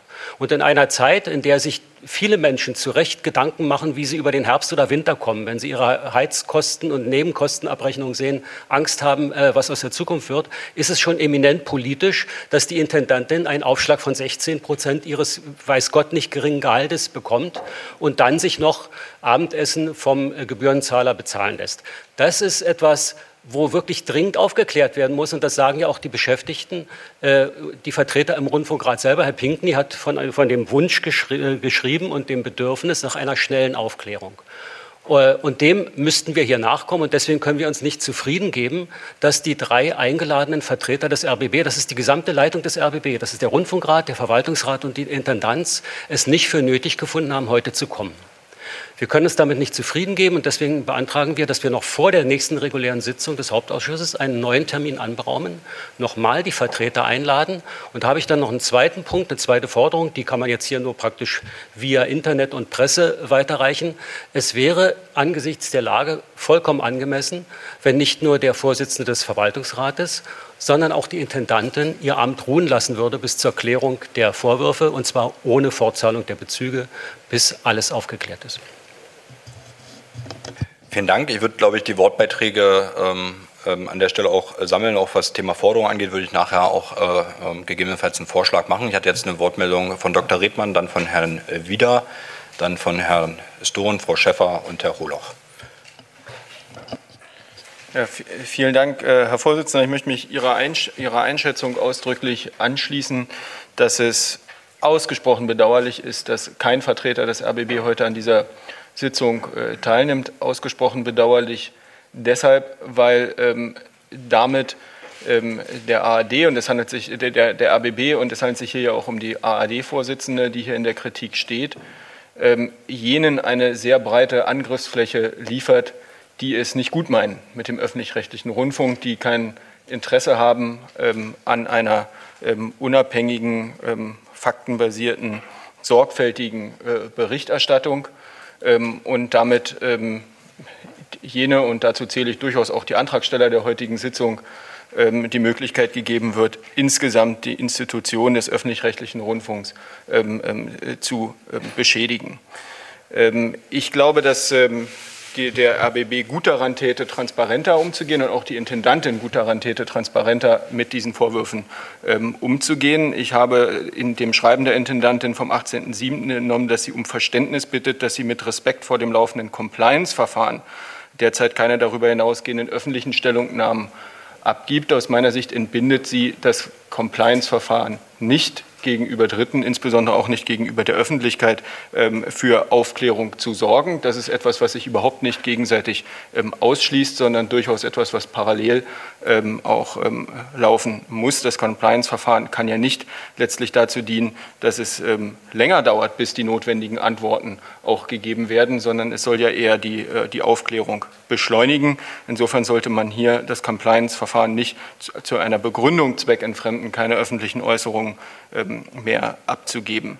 Ähm, ich äh, habe, hätte einige Fragen, die heute zu klären sind. Und ich würde vorschlagen, dass wir uns auch ähm, als Hauptausschuss, die Intendantin hat es ja durchaus auch in ihrem Schreiben angeboten, dass wir uns schriftlich äh, äh an den RBB mit unseren Fragen wenden. Die allererste Frage, die allererste Frage, die ich habe und die ähm, auch dringend zu beantworten ist, ist die Frage nach dem tatsächlichen Untersuchungsauftrag, den die ähm, externe Kanzlei bekommen hat.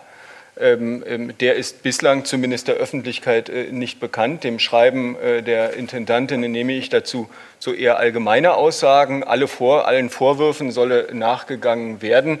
Nach meiner Kenntnis hat sich die Intendantin bislang dagegen verwehrt, äh, dass dem, ähm, dem Aspekt des Beraterauftrages für den Ehemann der Intendantin in Vermittlung auch durch den ähm, Vorsitzenden des äh, Verwaltungsrates. So ist ja, zumindest, ist ja zumindest der Berichterstattung zu entnehmen, dass es hier wohl einen Zusammenhang gibt.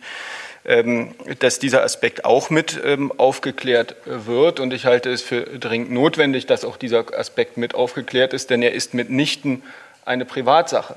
Wenn, äh, wenn der Eindruck, der ist ja in der Berichterstattung ähm, entstanden, ähm, zutreffend sein sollte, dass es hier ähm, eine, ja, ein, letztlich ein, ein Vorteil dem ähm, dem Ehemann der Intendantin zugewachsen ist, der aus der Nähe der Intendantin zum Verwaltungsratsvorsitzenden ähm, entstanden ist, dann ist das etwas, was auch den RBB angeht und mitnichten nur ähm, die, die Familie Schlesinger oder mitnichten nur die Messegesellschaft, sondern unmittelbar auch den RBB. Insofern habe ich die Erwartung, dass auch dieser Sachverhalt eine Aufklärung erfährt. Und mir ist bislang nicht klar, ob der Untersuchungsauftrag der externen Kanzlei auch diesen Aspekt mit ähm, umfasst.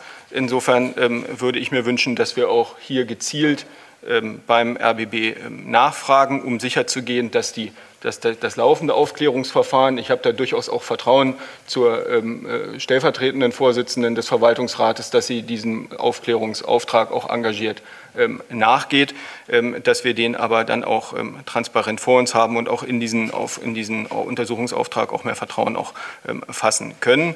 Ähm, und ich würde mir auch wünschen, dass wir sicherstellen, dass die Prüfungsergebnisse, die dort vorgelegt werden, auch unmittelbar hier im Hauptausschuss zur Verfügung gestellt bekommen, um sie auch auszuwerten. Vielen Dank, Herr Dr. Redmann. Herr Wieder. Ja, meine Damen und Herren, ähm, das ist ein sehr ernster Vorgang, der gewisse Selbstverständlichkeiten, die uns verbunden haben, doch erschüttert. Ich würde deswegen auch die, den Begriff des Vorsitzenden, es sei bedauerlich, dass die drei Herrschaften heute nicht erscheinen, durch eine passendere Vokabel, nämlich empörend, ersetzen. Denn wenn es darum geht, Aufklärung zu führen, dann bestimmt nicht der, der beschuldigt ist, wie die Aufklärung aussieht, sondern diejenigen, die hier entweder rechtlich oder politisch eine gewisse Kontrolle ausüben. Und ich möchte daran erinnern, dass das Land Brandenburg die Rechtsaufsicht für den RBB führt. Nun heißt das nicht, dass hier das politische Gremium das führt, aber das Land Brandenburg sind auch wir, vertretene, gewählte Vertreter der Bürger des Landes Brandenburg, der Hauptausschuss als hier der fachlich zuständige Ausschuss. Und es ist deswegen schon bezeichnend, dass gegenüber diesem Gremium die betreffenden Personen einfach mitteilen, dass sie hier keine Notwendigkeit sehen, beziehungsweise auf die von ihnen intern angestoßenen Aufklärungsmethodiken, deren Inhalte wir nicht kennen, verweisen und das als Rechtfertigung nutzen, nicht zu erscheinen. Nun bin ich nicht derjenige, der sagt, man hat was davon, wenn man hier eine Person ins Kreuzverhör nimmt, aber es ist eine Frage von Umgang und Ernstnehmen der Vorwürfe, die in den Raum gestellt sind. Ich möchte daran erinnern, als vor zwei Wochen der Business Insider mit dem ersten Vorwurf kam. Da hatte die Intendantin noch erklärt, also das ist alles, ist alles Unsinn. Es rechtfertigt nicht einmal eine Rundfunkratssitzung. Und im Übrigen wird diese Zeitung mit ja, Unterlassungsklagen überzogen werden.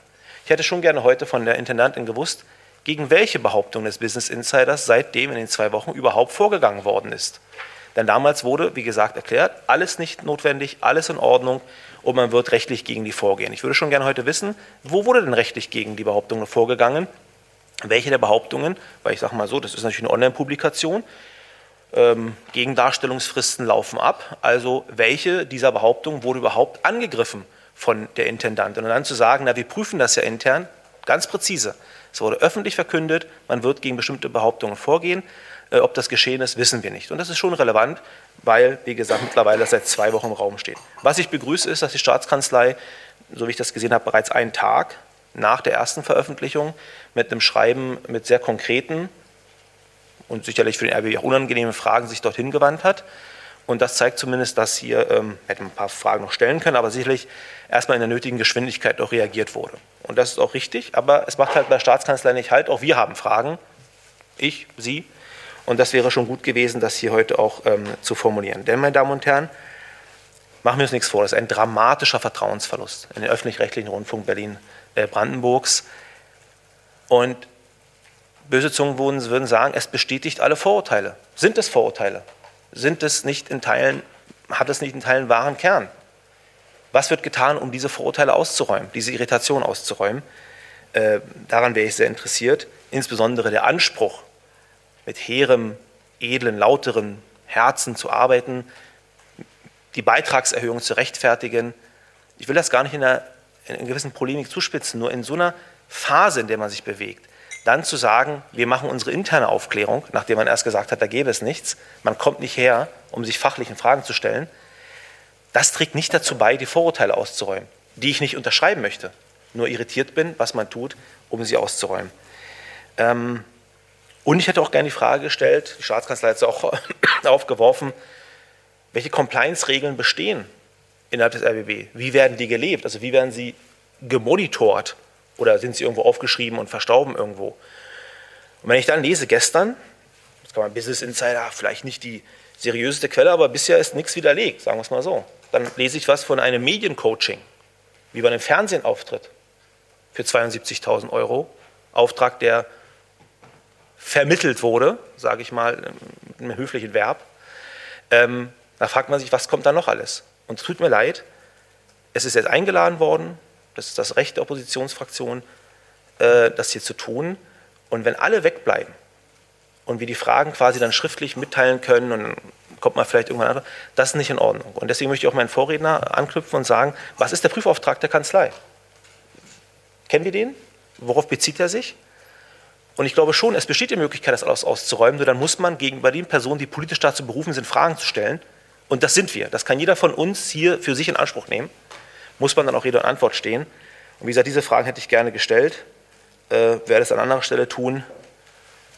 Und danke für die Aufmerksamkeit. Vielen Dank. Äh, wir fahren fort in der Rednerliste. Ähm, Herr Stohn, dann Frau Schäffer, dann Herr Holoch und dann Frau Block.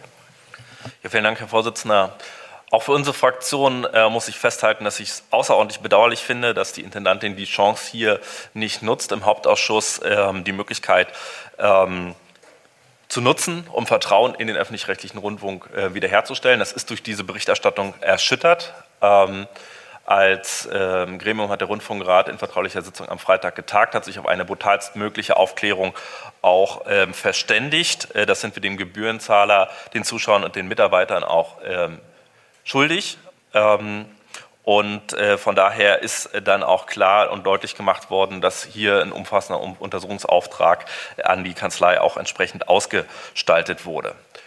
Wir sind natürlich in einem, äh, im Rahmen der Rundfunkfreiheit, im Rahmen des Rundfunkstaatsvertrags in einem gestuften Verfahren.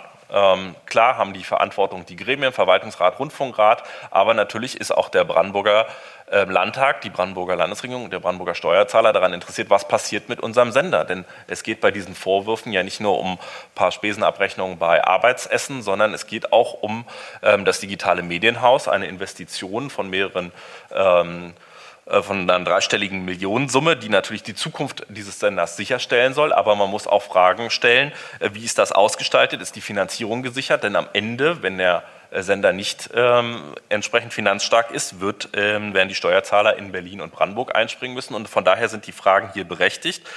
Ähm, und äh, ich begrüße hier äh, die entsprechenden Initiativen, sich damit auch ähm, parlamentarisch zu befassen. Denn eins muss klar sein, hier muss Transparenz rein, ähm, dass wir einen zukunftssicheren Heimatsender haben, der auch entsprechend ähm, für die Zukunft aufgestellt ist. Aber wie gesagt, die Gebührenzahler wollen wissen, wie die Zukunft aussieht und was da passiert ist. Vielen Dank, Herr Stohn. Frau Schäfer, bitte. Vielen Dank, Herr Vorsitzender.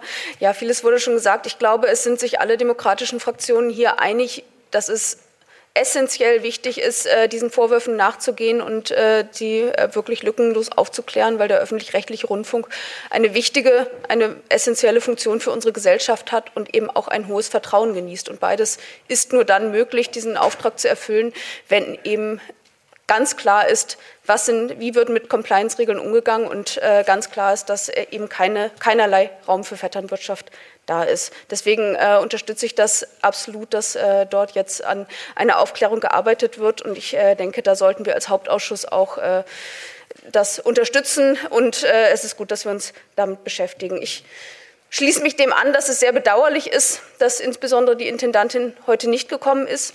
Sie hat das Recht dazu. Wir sind kein Untersuchungsausschuss an dieser Stelle, aber trotzdem, es gab die Gelegenheit, hier ein Zeichen der Transparenz zu setzen und direkt Fragen zu beantworten, die hier ja von vielen Seiten da sind. Und diese Gelegenheit wurde leider nicht genutzt. Ich ähm, glaube, die wichtigsten Fragen, ähm, da würde ich mich Herrn Redmann anschließen. Ähm, da betreffen die Beraterverträge, die jetzt auch in den letzten Tagen erst ähm, teilweise aufgekommen sind. Von daher würde ich äh, mich da der, dem Wunsch anschließen, dass wir als Hauptausschuss tatsächlich ähm, dort Fragen dann auch ähm, an die Intendantin stellen, beziehungsweise an den RBB, ähm, da ja auch das Angebot explizit gemacht wurde. Dabei äh, würde ich auch einen großen Fokus auf die Beraterverträge setzen, ähm, was genau dort wie gelaufen ist und äh, zu welchem Zeitpunkt da ähm, entsprechende Prüfung stattgefunden haben. Ähm, und natürlich, dass wir den Untersuchungsauftrag und die Ergebnisse dann äh, hier im Ausschuss bekommen und äh, diskutieren können. Eine Frage, die sich mir noch stellt, ist insbesondere zu den Abendessen, die stattgefunden haben. Wenn es sich um dienstliche Termine handelt, dann gehe ich davon aus, dass es in irgendeiner Form eine Tagesordnung oder zumindest Themen äh, und äh, dass dort auch ähm, Listen vorliegen äh, über Teilnehmende. Ähm, das wäre, glaube ich, eine Frage, die auch wichtig ähm, ist zu diskutieren, dass man da äh, genau drauf schaut, weil natürlich ein Abendessen im, in, den Privat, in der Privatwohnung ähm, zumindest Fragen aufwirft. Genau, so viel äh, vielleicht an dieser Stelle erstmal. Wie gesagt, ich äh, würde das auch begrüßen, wenn wir da als Hauptausschuss dann entsprechende Fragen auch an den RBB stellen. Vielen Dank, Frau Schäffer. Vielleicht, äh, weil Frau Schäffer es auch gerade angesprochen hat, die verschiedenen, ich sage jetzt mal auch Wünsche und Aufträge, die ich hier von den einzelnen Abgeordneten äh, wahrnehme, ähm, habe ich hier äh, vermerkt und würde am Ende äh, versuchen, ich finde, das hat auch ein bisschen was mit der Ernsthaftigkeit unseres Gremiums zu tun, hier auch ähm, vielleicht auch einen gemeinsamen Beschluss hier ähm, vorzutragen und den womöglich abstimmen zu lassen. Hier soll es vor allem dann auch um weitere äh, Aufträge bzw. Verfahren geben, äh, die wir uns, äh, glaube ich, dann auch ähm, ja, geben sollten, um hier auch ein Stück weit mehr Aufklärung zu bekommen, beziehungsweise auch mehr Wissen zu erlangen. Also äh, dementsprechend würde ich am Ende, wenn jetzt die zwei Wortbeiträge äh, sind, würde ich vielleicht nochmal die Möglichkeit der Staatskanzlei geben, nochmal kurz was zur Intention Ihres Schreibens äh, zu sagen, gegebenenfalls aufgeworfene Fragen, wenn möglich, zu beantworten und dann würde ich einen Verfahrensvorschlag unterbreiten. Äh, wieder wollen Sie noch davor? Dann? Okay. Ähm, dann fahren wir ähm, fort in der äh, Rednerliste. Herr Holoch, äh, Frau Block und jetzt war die Frage, Herr Redmann davor. Und dann machen wir Herr Wieder und Herr Redmann, dann Staatskanzlei und dann mache ich den Verfahrensvorschlag. Vielen Dank, Herr Vorsitzender. Ich wollte genau in dieselbe Kerbe schlagen gerade. Ähm, ich denke, wenn jede Fraktion die Möglichkeit hatte, sich hier zu der Situation zu äußern, kommen wir hier in dieser, in dieser Stelle auch gar nicht weiter. Ich denke, es macht auch wenig Sinn, äh, schriftliche Fragen einzureichen und eine schriftliche Antwort zu bekommen. Ich möchte nochmal das unterstützen, was mein Kollege Dr. Bernd sagte. Wir sollten mit gegebenenfalls auch guten Abstand, damit jeder aus dem Urlaub in der Zeit auch zurück ist und gut planen kann, ähm, die drei Personen noch einmal zu einer Sondersitzung des Hauptausschusses einladen, gern schriftliche Fragen der Fraktion vorher einreichen, aber ich möchte auch noch mal betonen, auch wenn das kein Untersuchungsausschuss ist, ist es natürlich ein Ausschuss, in dem Fragen gestellt werden, auch fachliche Fragen.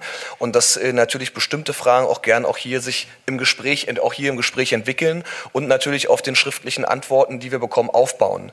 Deswegen ist es natürlich sinnvoll, jeder Fraktion die Möglichkeit zu geben, hier Fragen einzureichen, die der Hauptausschuss denjenigen Personen übermitteln kann. Aber nur mit den schriftlichen Antworten sich zufrieden zu geben, das sollten wir nicht tun. Wir sollten schon darauf beharren, diese drei Personen hier im Hauptausschuss noch einmal einzuladen. Wie gesagt, gern mit einer verlängerten Frist, nicht innerhalb von drei, vier Tagen, so damit auch nicht die Ausrede wieder schriftlich mitgeteilt werden kann, das war kurzfristig nicht möglich, sondern dass wir hier die Möglichkeit haben, aufgrund der schriftlichen Antworten, die uns gegeben werden, nochmal aufbauende Fragen zu stellen. Vielen Dank, Frau Block. Vielen Dank, Herr Vorsitzender. Ja, also natürlich bedauern auch wir, dass die äh, eingeladenen Personen heute nicht da sind wir keine Fragen stellen können. Ähm, nur ist die Frage, ob wir an der Stelle hier tatsächlich weiterkommen. Und ich glaube auch nicht, dass eine zweite Sondersitzung uns jetzt bei der Aufklärung in Kürze weiterhelfen wird, weil das Compliance-Verfahren wird weiterlaufen. Ich nehme auch an und äh, bin da guter Hoffnung, dass auch die Schwerpunktstaatsanwaltschaft in Neuruppin das äh, hier sehr aufmerksam verfolgt und auf, aus eigenem Antrieb heraus Ermittlungen aufnehmen wird, was aus meiner Sicht notwendig sein muss. Ähm, und ich glaube, dass wir dann tatsächlich erst in der nächsten regulären Sitzung wieder über dieses, ähm, diese ähm, Situation reden können. Ähm, ich möchte noch mal davor warnen, weil es hier auch von Herrn Stohn und auch von Herrn Wieder ähm, angesprochen wurde, von einer Erschütterung des Vertrauens in den öffentlich-rechtlichen Rundfunk zu reden. Ich glaube nicht, dass wir an dieser Stelle äh, das Vertrauen in den öffentlich-rechtlichen Rundfunk als Institution in Frage gestellt sehen, sondern es geht hier um persönliche Verfehlungen und persönliche Verfehlungen der Intendantin.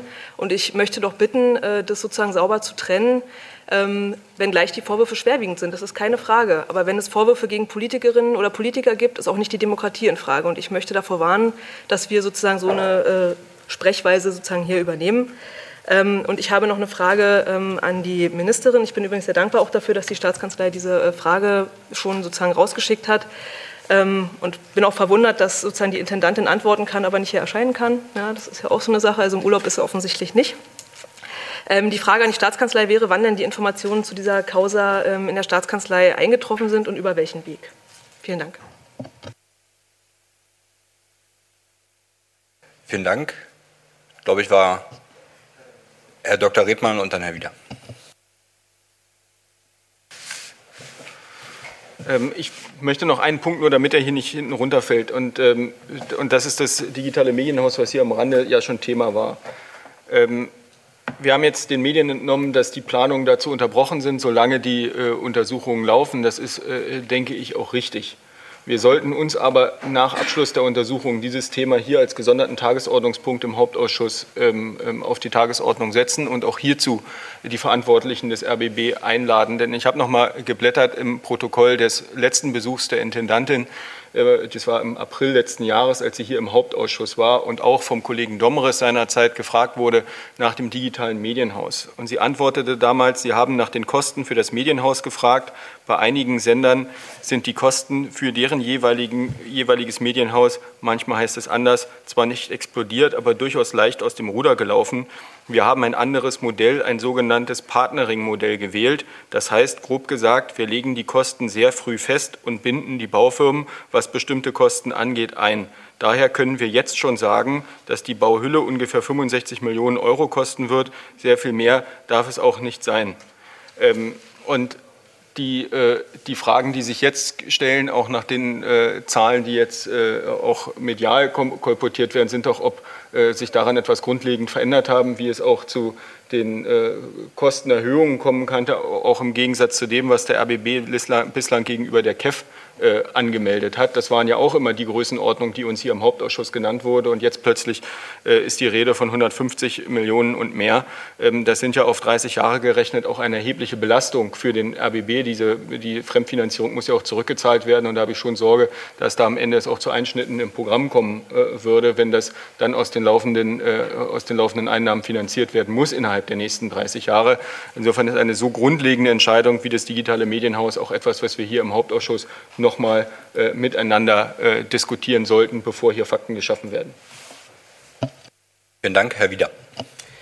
Ja, meine Damen und Herren, ähm, ich muss doch nur ein bisschen konkreter werden. Also ich habe jetzt gehört von meiner Vorvorrednerin, man solle hier nicht von Vertrauensverlust sprechen, weil es seien ja persönliche einzelne Einzelfälle und Verfehlungen Einzelner. Also ich möchte daran erinnern, also ich habe von einer von einem Vertrauensverlust gesprochen. Das ist übrigens auch das, was in die Staatskanzlei in dem Schreiben an RBB mitteilt, Frau Block, welches Sie vorhin noch gelobt haben. Da geht es nämlich darum, das Vertrauen und die korrekte Verwendung von Mitteln und das Vertrauen darin nicht zu beschädigen. Und nun ist die Situation so, dass wir hier nicht von einem einzelnen Vorgang sprechen, sondern der Vorwurf, der im Raum steht, ist eine strukturelle Begünstigung bei der Vergabe von Aufträgen. Und tut mir leid, das hat nichts mit dem Programm zu tun, das ist richtig und das steht mir auch nicht zu, hier irgendwie zu bekritteln, sondern es hat zu tun mit den Strukturen, die sie offensichtlich einer hinreichenden öffentlichen Kontrolle bisher entzogen haben. Und das ist ein strukturelles äh, Problemkreis, den es zu beleuchten gilt. Und wenn das nicht funktioniert, das auszuräumen, dann spricht man, im Duden bei mir steht das so, von Vertrauensverlust. Und, das, und wenn das nicht ausgeräumt wird, weil erst gesagt wird, da ist nichts dran, wir verklagen die, und dann heißt es, da ist vielleicht doch was dran und dann kommen wir nicht. Und das betrifft nicht eine Person, sondern zufälligerweise Intendanz und Verwaltungsratschef und damit natürlich die zentralen Figuren, die hier für eine Aufklärung zu sorgen äh, hätten. Und meine Damen und Herren, ich möchte daran erinnern, wenn ich mich richtig erinnere, die Intendantin hat bei ihrer äh, Amtseinführung gesagt, sie will ihre Zeit und auch die ARD-Chefzeit äh, unter die große Überschrift der Digitalisierung stellen, so als, als, als Leitmotto äh, ihrer Arbeit. Und wenn wir heute das dann lesen, was das Medienhaus anbelangt und die Überschattung des Ganzen, hat es natürlich Dimensionen, die natürlich politisch diskutiert werden sollen müssen. Wo denn sonst? Das ist doch völlig klar. Und deswegen würde ich auch darauf beharren, weiterhin einer Sitzung zu fordern, zu bitten, wo ähm, entsprechend auch äh, die Personen äh, äh, kommen, weil es unabhängig sogar von diesem Vorgang natürlich auch jetzt mit, mit Blick auf das Medienhaus natürlich die ganze, ja, den ganzen Rahmen der, der Amtszeit sozusagen auch in, in, in Frage stellt, beziehungsweise die Überschrift, die dafür gewählt worden ist. Und wir sollten auch schriftliche Fragen stellen, gerne im Vorfeld der Sitzung natürlich. Es sollte auch eine Frage rausgehen an den Generalstaatsanwalt, wurden entsprechende Ermittlungen eingeleitet? Natürlich. Entschuldigung, wir haben das häufig auch im Rechtsausschuss, wo diskutiert wird, wurde Ermittlungen eingeleitet, warum nicht. Ich sage nicht, die Justizministerin musste, aber vom Generalstaatsanwalt entsprechend hier auch eine entsprechende Aussage auch zu bekommen.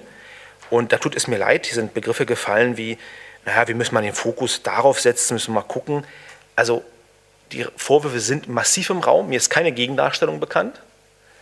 Und da gilt es jetzt nicht im Fokus zu setzen, sondern ganz konkret Antworten zu verlangen im politischen Raum. Und dazu gehört eine entsprechende Anfrage an den Generalstaatsanwalt über, Justizministerium, über das Justizministerium. Dazu gehört eine Befragung hier im Hauptausschuss. Dazu gehören schriftliche Fragen, die wir stellen, weil jeden Tag oder jeden zweiten Tag etwas Neues kommt, immer neue Dimensionen. Und wenn das jeden Tag kommt und immer salamiweise das dann eingeräumt wird, dann haben wir einen Vertrauensverlust. Das ist doch völlig klar. Und auf einen Vertrauensverlust kann man nicht antworten mit, die machen das schon, sondern mit Vertrauensverlust antwortet man, dass die verschiedenen politischen Strömungen des Landes ihre kritischen Fragen nicht nur stellen, sondern idealerweise in einem demokratischen Rechtsstaat auch beantwortet bekommen. Vielen Dank. Ähm, ich würde jetzt ähm, die Ministerin Schneider bitten, vielleicht noch mal was zur Intention auch ähm, des Schreibens der Staatskanzlei zur Aufklärung zu schildern. Sie haben das Wort. Ja, vielen Dank. Frau, Frau Block, Sie hatten gefragt, wo wir es ähm, erfahren haben. Wir haben es genauso aus der Presse erfahren wie Sie. Und äh, insofern haben wir aufgrund der Vorwürfe uns Gedanken gemacht, wie wir darauf reagieren und sind recht schnell auf dieses Schreiben gekommen, was wir Ihnen jetzt äh, im Vorfeld der Hauptausschusssitzung auch übergeben haben, weil das eben das Thema der heutigen Hauptausschusssitzung äh, ist. Ähm, wir haben ja zwar eine eingeschränkte Rechtsaufsicht wegen der Staatsferne, die ist ja verfassungsrechtlich ähm, verbrieft. Äh, und das heißt, äh, als erstes sind die Gremien dran. Die Gremien haben sich der Sache jetzt angenommen, äh, dass der Verwaltungsrat, der Rundfunkrat, äh, aber dennoch finden wir es nach wie vor wichtig, dass wir dieses Schreiben als Rechtsaufsicht auch abgeschickt haben. Sie haben gesehen, wir haben eine relativ kurze Terminleiste gesetzt. Wir warten jetzt, was geantwortet wird. Natürlich werden wir sind wir an einer umfassenden und zeitnahen Aufklärung interessiert, schon im Interesse der Gesamtlage, die ja heute schon geschildert worden ist. Das will ich nicht wiederholen äh, und werden uns äh, im Rahmen unserer Möglichkeiten auch dafür einsetzen, dass das passiert. Ähm, inwieweit wir dann weitere, auch rechtliche Konsequenzen ziehen müssen, dazu müssen wir natürlich die Aufklärung und die Berichte abwarten. Wir gehen davon aus, dass wir die Berichte äh, der, des, des Kontrollgremiums dann auch erhalten werden, sodass wir unsere Schlussfolgerungen dazu ziehen können. Vielen Dank. Ich würde jetzt äh, vorschlagen, wie gesagt, ich habe verschiedene Punkte äh, mitgeschrieben. Ich würde ähm, einmal versuchen, diese äh, zusammenzufassen und dann ähm, zu gucken, ähm, ob wir das auch als gemeinsamen, vielleicht auch gemeinsamen Beschluss von heute äh, fassen können. Zum einen habe ich, Herr Holoch, noch davor? Entschuldigung, Herr Holoch. Nur eine kurze Nachfrage zum Verständnis. Es gibt keine Ermittlung von Amts wegen. Okay.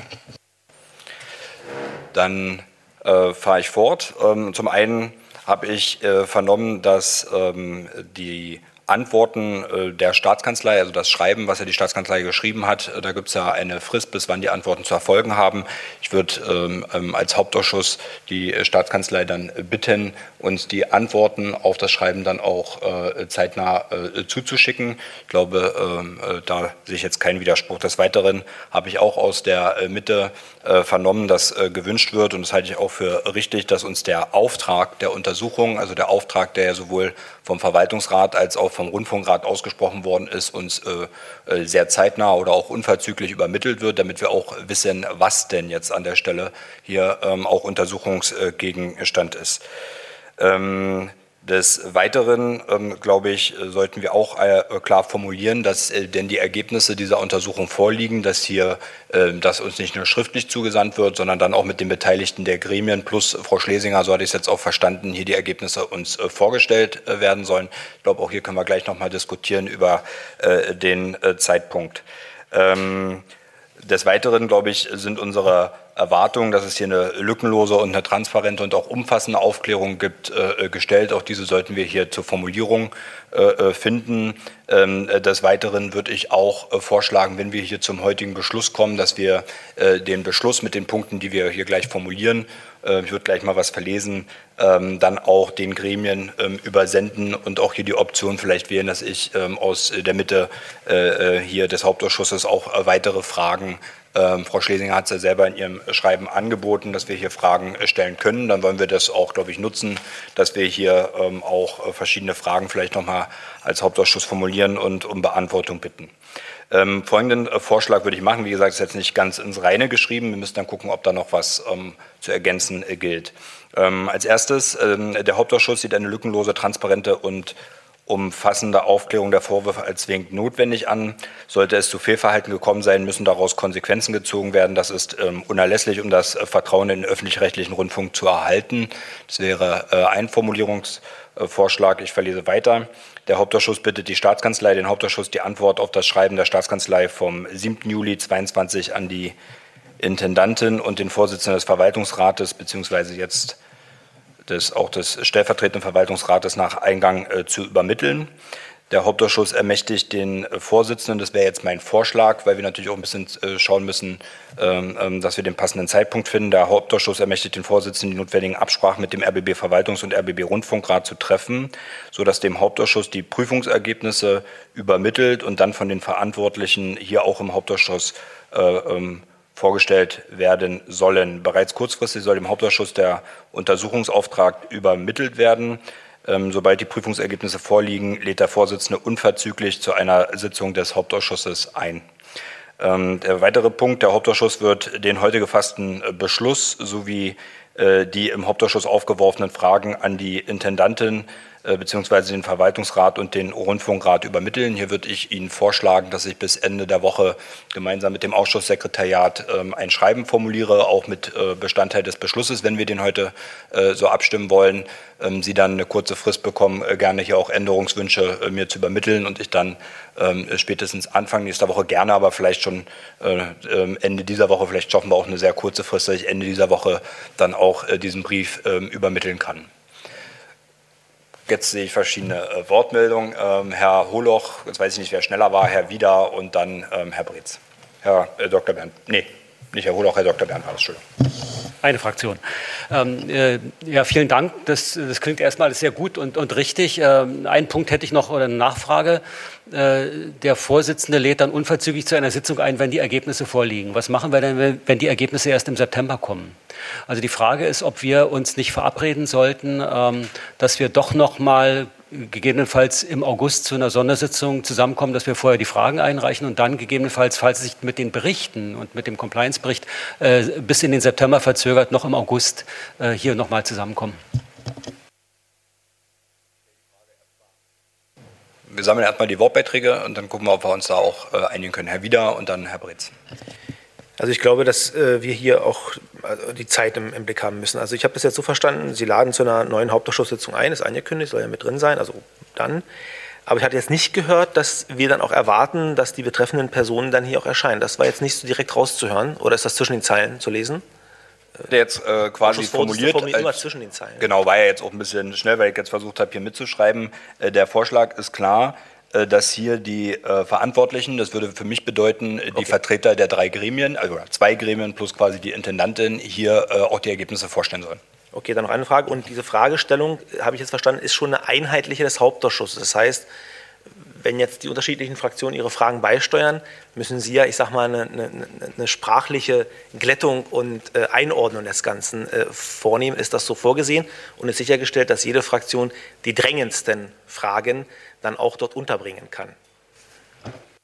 Also ich weiß, dass das Verfahren natürlich jetzt die äh, Tücke hat mit allen Akteuren, wie sie hier in dem Raum sitzen, äh, äh, ähm, dann das auch äh, kurz und bündig zu machen. Der Vorschlag wäre wirklich die drängendsten Fragen hier zu formulieren und ich äh, würde äh, natürlich davon Gebrauch machen, wenn hier mehrere Fragen zum gleichen Sachverhalt gestellt werden, die in eine Frage zu formulieren und weiß um das große Vertrauen, dass man dann auch also ein Schreiben sehr kurzfristig und glaube hier die Kurzfristigkeit ist das Gebot, dass wir hier auch zügig ähm, als Hauptausschuss auch unsere Fragen äh, übersenden können, dass wir wirklich vielleicht als Zielsetzung haben, Ende dieser Woche ein solches Schreiben mit auf den Weg zu bringen. Herr Britz.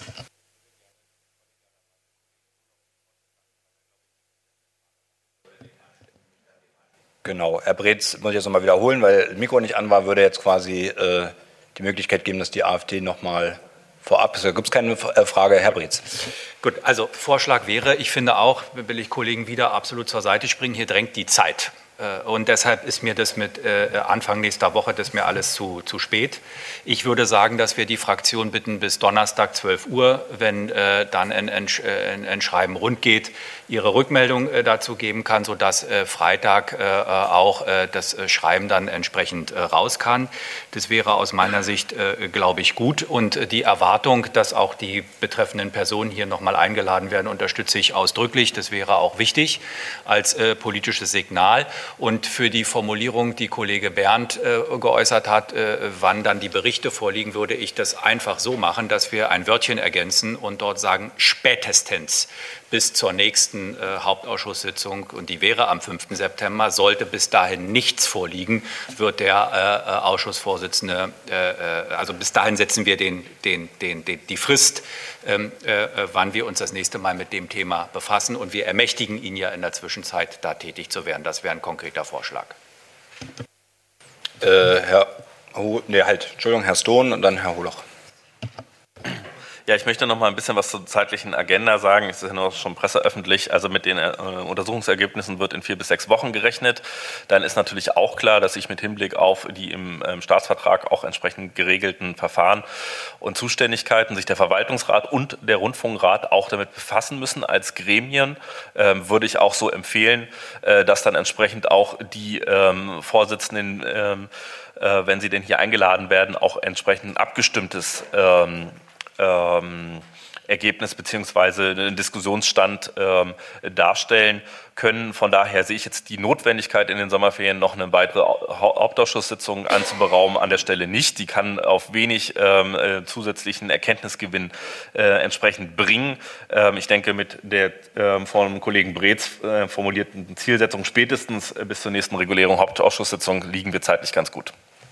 Also mein Vorschlag, und dann hätten Sie gleich das Wort, Herr Holoch, wäre jetzt die Formulierung so zu wählen. Das hätte den Vorteil, dass wenn ähm, vorher durch eine Sondersitzung des Rundfunkrates oder des Verwaltungsrates dort die Befassung stattfindet, dass wir dann auch vorher einladen, gegebenenfalls dann äh, äh in einer der letzten Augustwochen ähm, wenn es nicht stattfindet, würde ich äh, auch jetzt schon anregen, dass wir ähm, äh, jetzt schon beschließen, dass wir es auch am 5. September aufrufen. Entweder dann, um uns einen Zwischenstand ähm, hier zu holen, beziehungsweise dann, um hoffentlich auch spätestens am 5. September schon die Ergebnisse zu haben.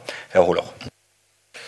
Also ich möchte dem Verfahren ausdrücklich widersprechen. Aus, ähm Herr ähm, Brez hat es eindeutig gesagt, die Zeit drängt. Wir haben uns heute hier zusammengefunden, nicht weil wir die Ergebnisse des Compliance-Verfahrens vorliegen haben, sondern weil wir gezielt Fragen haben.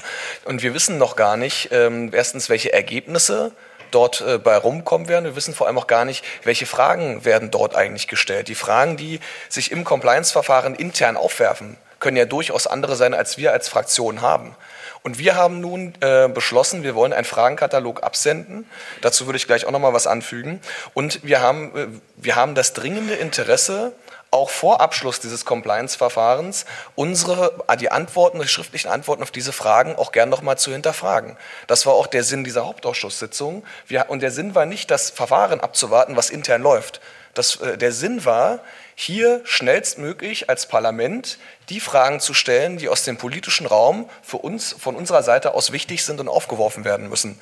Deswegen bitte ich darum, dass wir das in einer Sondersitzung im August machen und wir können gerne, also sehr gern im September in der regulären Sitzung nochmal darüber reden, wenn die Ergebnisse des Compliance-Verfahrens vorliegen.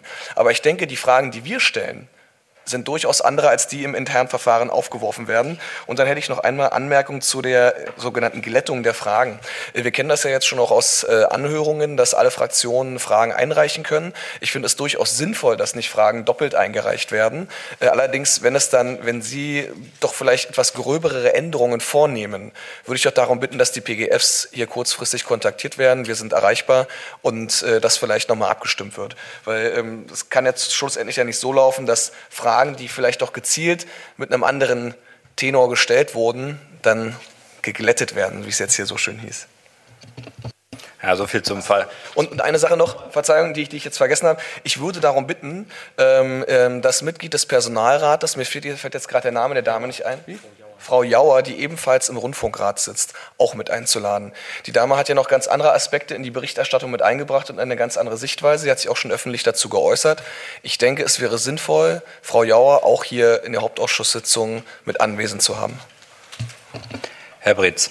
Mein Vorschlag wäre, um das ein Stück äh, aufzugreifen, also äh, ich finde Punkt 1, ähm, dass wir dieses äh, Verfahren, uns auf das Verfahren verspenden, würde ich folgenden Vorschlag machen. Wir sollten schon den Hauptausschussvorsitzenden ermächtigen, dann einzuladen, wenn auch was konkret vorliegt. Ich möchte nämlich vermeiden, dass wir uns treffen und dann sagen wir alle wieder, naja, es liegt ja eigentlich nichts vor und wir können jetzt dazu eigentlich, außer dass wir unsere Meinung dazu kundtun, nichts vortragen. Deshalb die Ermächtigung an den Ausschussvorsitzenden zu einer Sondersitzung einzuladen, wenn etwas vorliegt. Das können wir jetzt ja nicht mit dem Datum machen und so weiter.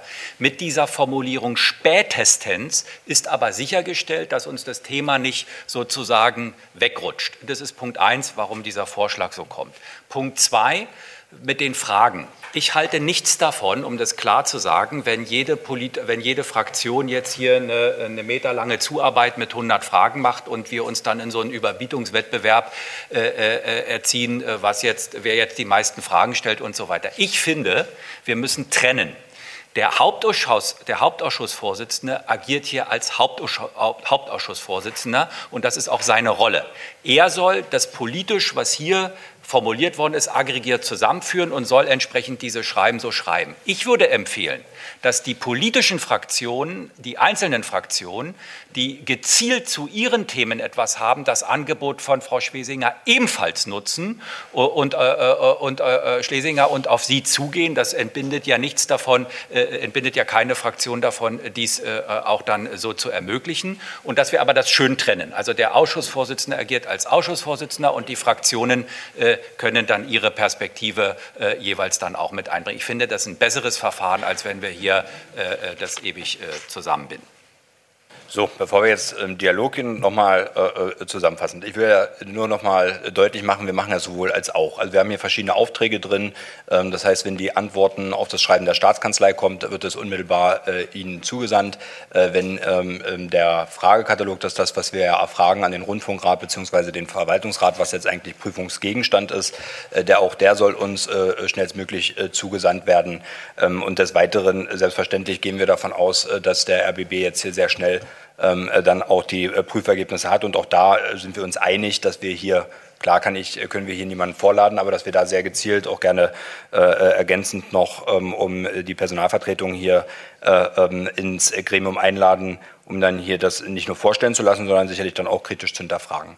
Ähm, das Angebot, äh, nur noch mit den Fragen einzugrenzen, also erstens bin ich sehr zuversichtlich, dass wir es hinbekommen bei den aufgeworfenen Fragen, die hier sind, dass dann da auch der Hauptausschussvorsitzende da seine Unterschrift runtersetzen kann. Sollte es Fragen geben, äh, äh, wo ich das jetzt nicht hinbekomme, die sehe ich nach der jetzigen Diskussion nicht. Das sind alles Fragen, die gestellt werden können.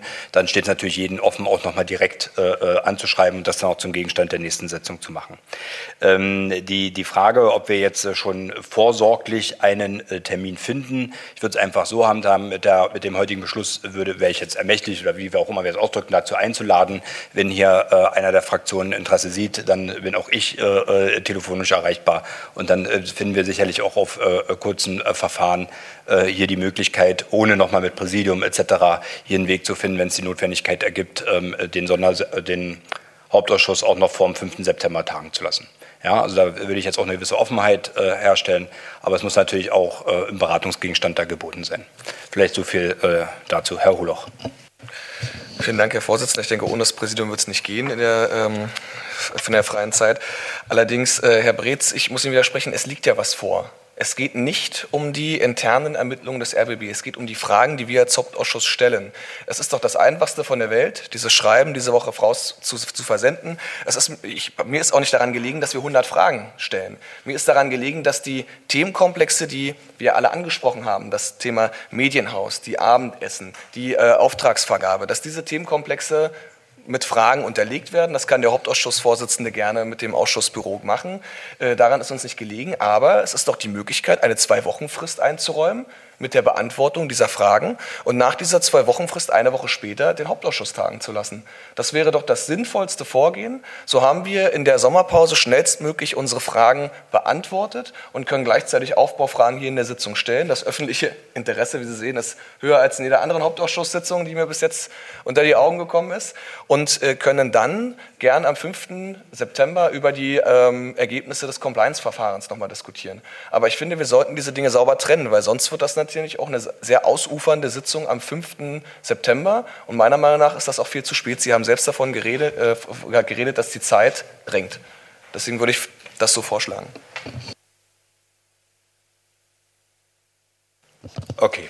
Also zum einen habe ich jetzt nochmal wahrgenommen, auch den Wunsch kann man, glaube ich, nochmal aufnehmen, dass wir natürlich äh, auch eine Frist setzen für unsere Beantwortung der Fragen. Äh, inwieweit, sage ich mal, das dann auch äh, eine gewisse Parallelität hat oder auch mit dem äh, Aufklärungsverfahren, wo sicherlich die gleichen Fragen ja Beantwortung finden sollen, dann auch diskutiert werden. Also ich sage, wir können, vielleicht machen wir einfach folgenden Kompromiss. So, ähm, also wir hätten jetzt, sonst müsste ich das jetzt auch äh, zur Abstimmung stellen. Also ich habe nochmal nachgeguckt, habe mir jetzt geirrt, nicht der 5. September, sondern der 7. September wäre der äh, reguläre Termin. Ja, ähm, äh, wir können gerne äh, ähm, schauen, dass wir nach Beantwortung, also wenn wir heute ähm, nochmal aussprechen, dass ich quasi die Möglichkeit bekomme, auch hier zu einem Hauptausschusssitzung äh, vor dem 7. September einzuladen, dass wir vielleicht erstmal äh, die Ergebnisse, die wir haben aus den Aufträgen, die wir ausgesprochen haben, dann jeder für sich erstmal bewertet, wir dann eine Rückmeldung bekommen und dann würde ich einen Verfahrensvorschlag machen.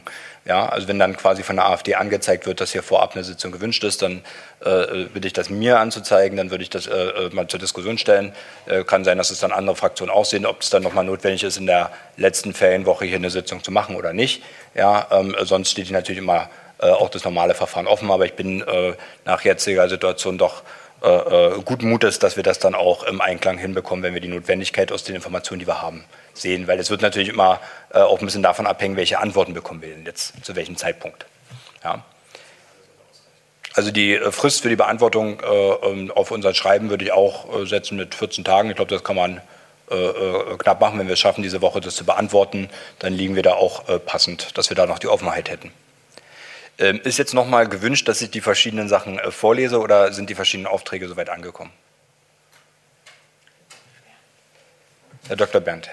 Das ist, das ist jetzt eine halbe Antwort auf Ihre Frage, weil ich äh, noch einen anderen Aspekt hatte. Also ich, wenn, wenn wir jetzt 14, wenn Sie eine, eine Frist von 14 Tagen setzen für die Beantwortung, dann wäre das Anfang August. Heute ist der, na, ja, Anfang August. Äh, und dann wäre, dann wäre die nächste reguläre Sitzung erst einen Monat später. Und das halte ich nach dem, was Sie auch alle hier äh, dargestellt haben, einfach für zu lange. Äh, und ähm, ich meine, wenn jemand der Meinung ist, die Vorwürfe sind unberechtigt, das ist meine Erfahrung, dann hat er Redebedarf und will das darlegen. Und was wir erlebt haben, ist, dass die drei Vertreter des RBB fast, könnte man denken, abgesprochen uns Briefe schicken am Montag, dass sie nicht kommen können. Also da muss man da ist kein großer äh, Aufklärungswille erkennbar und das sollten wir jetzt nicht einfach so laufen lassen. Da sehe ich den dringenden Bedarf im August nochmal die Fragen, die wir haben, zu stellen. Herr das ist auch die Antwort auf, Ihre, auf Ihren Vorschlag, dass die verschiedenen Fraktionen ja getrennt nochmal Frau Schlesinger schreiben könnten. Es ist doch viel besser, wenn wir hier im Hauptausschuss diese Fragen stellen, die Antworten bekommen, dann bekommen auch die anderen Fraktionen mit, was da gesagt wurde und dann kann sich jeder da sein Bild machen, beziehungsweise seine Fragen auch nochmal ergänzen und erweitern. Dann bereiten wir den, Haupt, den regulären Hauptausschuss richtig vor. Aber wir sollten wirklich so eine Befragungsrunde mit den Vertretern des RBB dann im August, nachdem wir uns die schriftlichen Antworten vorliegen, machen. Und darauf sollten wir nicht verzichten das nochmal aufrufen, äh, ich gucke jetzt nochmal zu Herr Dr. Bernd, also nochmal, wenn wir die Ergebnisse und Antworten auf die Fragen haben, würde ich auf die Fraktion proaktiv zugehen. Sie würden mir das ja heute aussprechen und dann werden wir sicherlich zu einer Einigung kommen, ob es hier eine Notwendigkeit gibt, vor dem 7. September noch eine zu machen. Äh, wenn es keine Einigung gibt, liegt Ihnen das ja äh, quasi nochmal eine Sondersitzung zu machen. Aber ich glaube, wenn ich jetzt hier ermächtigt bin, dann können wir die Ergebnisse abwarten, wann sie vorliegen, in welcher Qualität. Und dann habe ich da auch eine gewisse Offenheit hier gespürt, zu sagen, dass wir nochmal eine Sitzung davor machen. Ähm, Ich würde jetzt noch mal äh, oder würde jetzt nicht noch mal äh, verlesen wollen. Die verschiedenen Punkte hatte ich äh, gefasst. Ähm, Wenn es keinen weiteren Redebedarf gibt, würde ich trotzdem diesen äh, Beschluss des Hauptausschusses mit den verschiedenen Aufträgen äh, ähm, dann äh, zur Abstimmung sprechen. Ich würde es dann in Reihenform Ihnen auch noch mal zeitnah übermitteln. Ähm, Des Weiteren würden wir heute eine Frist setzen bis Donnerstagmittag, dass Sie die Möglichkeit haben, bitte mir in komprimierter äh, Form äh, Fragen zuzusenden äh, so dass ich diese dann zusammenführe. Wenn ich sehe, dass es da äh, ähm, zu viel Veränderungsbedarf von meiner Seite gibt, würde ich das mit den Fraktionen abstimmen, würde dann am Freitag diesen äh, Brief rausschicken. Äh, Wenn ich da mit den einzelnen Fraktionen keine Einigkeit habe, steht natürlich jeder Fraktion offen, nochmal selbst die eine oder andere Frage äh, getrennt an denjenigen äh, Rundfunkrat, Verwaltungsrat oder auch an die Intendantin äh, zu verschicken. Äh, Wer dem äh, Verfahren so wie äh, vorgeschlagen äh, zustimmt, bitte ich einmal ums Handzeichen. Dankeschön. Gibt es Gegenstimmen? Enthaltungen sehe ich nicht. Dann ähm, haben wir ähm, den Beschluss an der Stelle soweit gefasst. Weiteren Redebedarf zu dem Tagesordnungspunkt 1 kann ich äh, nicht feststellen. Dementsprechend würde ich den Tagesordnungspunkt beenden und somit auch die heutige Hauptausschusssitzung und äh, bedanke mich äh, für die kurzfristige Teilnahme. Vielen Dank. 22. Juli 2022, RBB 24 Inforadio. Die Zeit 16.45 Uhr. RBB 24 Inforadio. Im Studio ist Dietmar Ringe, guten Tag. Gegen den Rundfunk Berlin-Brandenburg und speziell seine Intendantin Patricia Schlesinger werden seit geraumer Zeit schwere Vorwürfe erhoben. Da geht es um die Abrechnung von Abendessen in der Privatwohnung der Intendantin, um einen Beratervertrag ihres Ehemanns und ganz zentral um Beraterverträge im Zusammenhang mit dem geplanten digitalen Medienhaus des RBB. Hier sollen Firmen zum Zuge gekommen sein, die im Zusammenhang mit dem Vorsitzenden des RBB-Verwaltungsrates Wolf-Dieter Wolf stehen. Wolf lässt wegen der Vorwürfe sein Amt derzeit ruhen. Ich habe RBB-Intendantin Patricia Schlesinger gefragt, warum sie ihr Amt nicht ruhen lässt, bis alles aufgeklärt ist. Wir machen es anders. Wir klären diese Vorwürfe und eins nach dem anderen. Wir haben hier im Haus gerade eine Compliance-Anwaltskanzlei, die nichts anderes tut, als zu gucken, ob alles rechtmäßig gelaufen ist. Ich stehe mit dem, was ich seit Jahrzehnten mache, voll und ganz für den öffentlich-rechtlichen Rundfunk und seit 2016 für den RBB. Wir warten jetzt mal ab, was diese Untersuchungen herausbringen. Noch sind es mehr Mutmaßungen, Behauptungen, Ver Verknüpfungen, die vielleicht so auch nicht immer stimmen. Aber dennoch nachgefragt, würde das die Sache nicht leichter machen, wenn Sie ein Zeichen setzen und sagen, ich ziehe mich mal zurück, so wie es Herr Wolf auch getan hat? Ich glaube es eher anders. Ich setze ein Zeichen auch in Bezug, was mein Gehalt angeht. Das lassen wir gerade noch mal vom Verwaltungsrat erneut meinen Vertrag prüfen. Er hat ihn ja beschlossen. Wir lassen das noch mal erneut prüfen. Auch die tatsächlich leistungsabhängige Vergütung lassen wir noch mal prüfen. Also überhaupt das ganze System, was ja mit Kienbaum zusammen entwickelt wurde für den RBB. Also wir sind da eher anders unterwegs und sagen, ich arbeite jetzt weiter und wir gucken uns dann an, was draus wird. Sie waren Anfang der Woche in den Hauptausschuss des Brandenburger Landtags geladen. Da wurde über diese Vorwürfe diskutiert. Ähm, Sie sind nicht hingegangen, Sie haben sich schriftlich geäußert. Dafür gab es Kritik von allen Parteien im Brandenburger Landtag anschließend. Von heute aus betrachtet, war es ein Fehler, nicht hinzugehen? Das kann man so und so sehen. Es gibt Situationen, die man kaum gewinnen kann. Ähm, wir waren zu dem Zeitpunkt in einer Zeit, wo wir die Compliance-Untersuchungen hier im Haus gerade begonnen hatten. Und ich habe gesagt, mit Respekt zu diesen, äh, auf diese Compliance-Untersuchung bedacht, gehe ich da besser nicht hin. Die Vorsitzende des Rundfunkrates hat es ähnlich gesehen für sich. Sie war auch eingeladen und die Vorsitzende, die jetzt amtierende Vorsitzende des Verwaltungsrates auch. Und von daher haben wir unabhängig voneinander Erklärungen abgegeben, haben erklärt, warum das gerade keinen Sinn macht. Wir haben ja fast jeden Tag neue Fakten auf dem Tisch. Ähm, von daher alles, was man dann sagt im Moment und was auch natürlich gestreamt wird, ist vielleicht wenige Stunden später schon wieder Makulatur oder überholt. Das muss man einfach mitbedenken in dem Fall. Wir gehen nicht hin, aber wir geben allen Abgeordneten die Gelegenheit, und das ist auch schon erfolgt, Fragen zu stellen. Ja, aber die wo ist, beantworten. wo ist denn jetzt der Unterschied? Also man könnte auch sagen, Sie haben vielleicht Angst vor Nachfragen oder dass das irgendwie unangenehm werden könnte. Sie sagen ja möglichst so viel Transparenz wie irgendwie nur geht. Aber dann eben doch nicht der Gang zum Hauptausschuss. Wie passt das, wird denn zusammen? gestreamt. Ich glaube, in der momentanen Situation, wo wir es tatsächlich auch mit äh, juristischen Belangen zu tun haben, macht das keinen Sinn. Das macht keinen Sinn jedes Interview, was ich führe, wird juristisch begleitet. Und das macht Sinn für den RBB, für die gesamte Geschäftsleitung und für mich. Und aus dem Grund haben wir gesagt, wir machen es im Moment nicht, auch weil die Faktenlage wirklich noch nicht bis zu Ende geklärt ist. Wir haben jetzt einen Fragenkatalog bekommen von, ich weiß gar nicht wie vielen Fragen, von sehr vielen Fragen jedenfalls. Den werden wir abarbeiten und selbstverständlich beantworten. Und ich habe allen, ähm, allen Fraktionen angeboten, ich komme sehr gerne, spreche mit den Fraktionsvorsitzenden und oder mit der gesamten Fraktion jeweils in dem geschützten Raum. Aber das widerspricht sich dann nicht mit äh, der Tatsache, dass eben gegenwärtig die Untersuchungen laufen und sich die Erkenntnisse auch von Tag zu Tag ändern können. Das kann man in einem geschützten Raum besser betrachten. Das kennen Sie doch auch. Gut, kommen wir mal zu einer der ganz zentralen Fragen. Sie sagen, Details ist gerade schwierig, weil die Untersuchungen laufen, aber vielleicht dennoch. Es geht um diese Beraterverträge für das digitale Medienhaus. Sie haben ja auch entschieden, weil eben die Untersuchungen laufen, sind die Planungen erstmal gestoppt. Da geht es auch um eine Menge Geld. Und Sie haben in einer Antwort oder in Ihrem Schreiben an den Hauptausschuss so sinngemäß gesagt, uns, also der RBB-Leitung, sei bei Anbahnung dieser Verträge äh, nicht bekannt gewesen, dass es da möglicherweise Kontakte gegeben hat oder Verbindungen zum Vorsitzenden des Verwaltungsrates. Was mal ab. Nach unserer Kenntnis hatte Wolf-Dieter Wolf zu der Zeit, als wir unseren Vertrag gemacht haben mit diesem Berater oder Planer, wie immer man es nennen mag, ähm, keinerlei Geschäftsbeziehungen. Gut, also das wird untersucht und es ist ja auch eine auswärtige Rechtsanwaltskanzlei damit gerade beschäftigt, sich das genau anzuschauen. Die arbeiten seit dieser Woche kann man absehen, wann es konkrete Ergebnisse gibt? Das wäre mir ganz lieb, wenn das möglichst schnell ginge. Ich hatte die Hoffnung, das dauert vier bis sechs Wochen, höre aber auch aufgrund von Urlaubszeiten, auch in der Kanzlei, dauert das wahrscheinlich bis Mitte, Ende September, im schlechteren Fall bis Anfang Oktober. Das ist das, was wir bisher gehört haben. Lassen Sie uns noch mal über Geld reden. Das digitale Medienhaus ist ja eine ziemlich teure Angelegenheit und äh, die Kosten werden höher. Ursprünglich war da mal so von 60 Millionen Euro die Rede. Jetzt um das Dreifache etwa wird spekuliert. Was am Ende rauskommt, weiß keiner. Aber jeder weiß ja, wenn man so ein Ding stoppt zunächst mal, dann wird's nicht billiger. Also was kommt da möglicherweise noch auf den RBB zu? Sie haben recht. Es wird unter Umständen nicht billiger, wenn man stoppt. Komme ich gleich zu. Ähm, die Zahlen, die jetzt in der Bildzeitung kursieren, ähm, sind aus einer Simulation.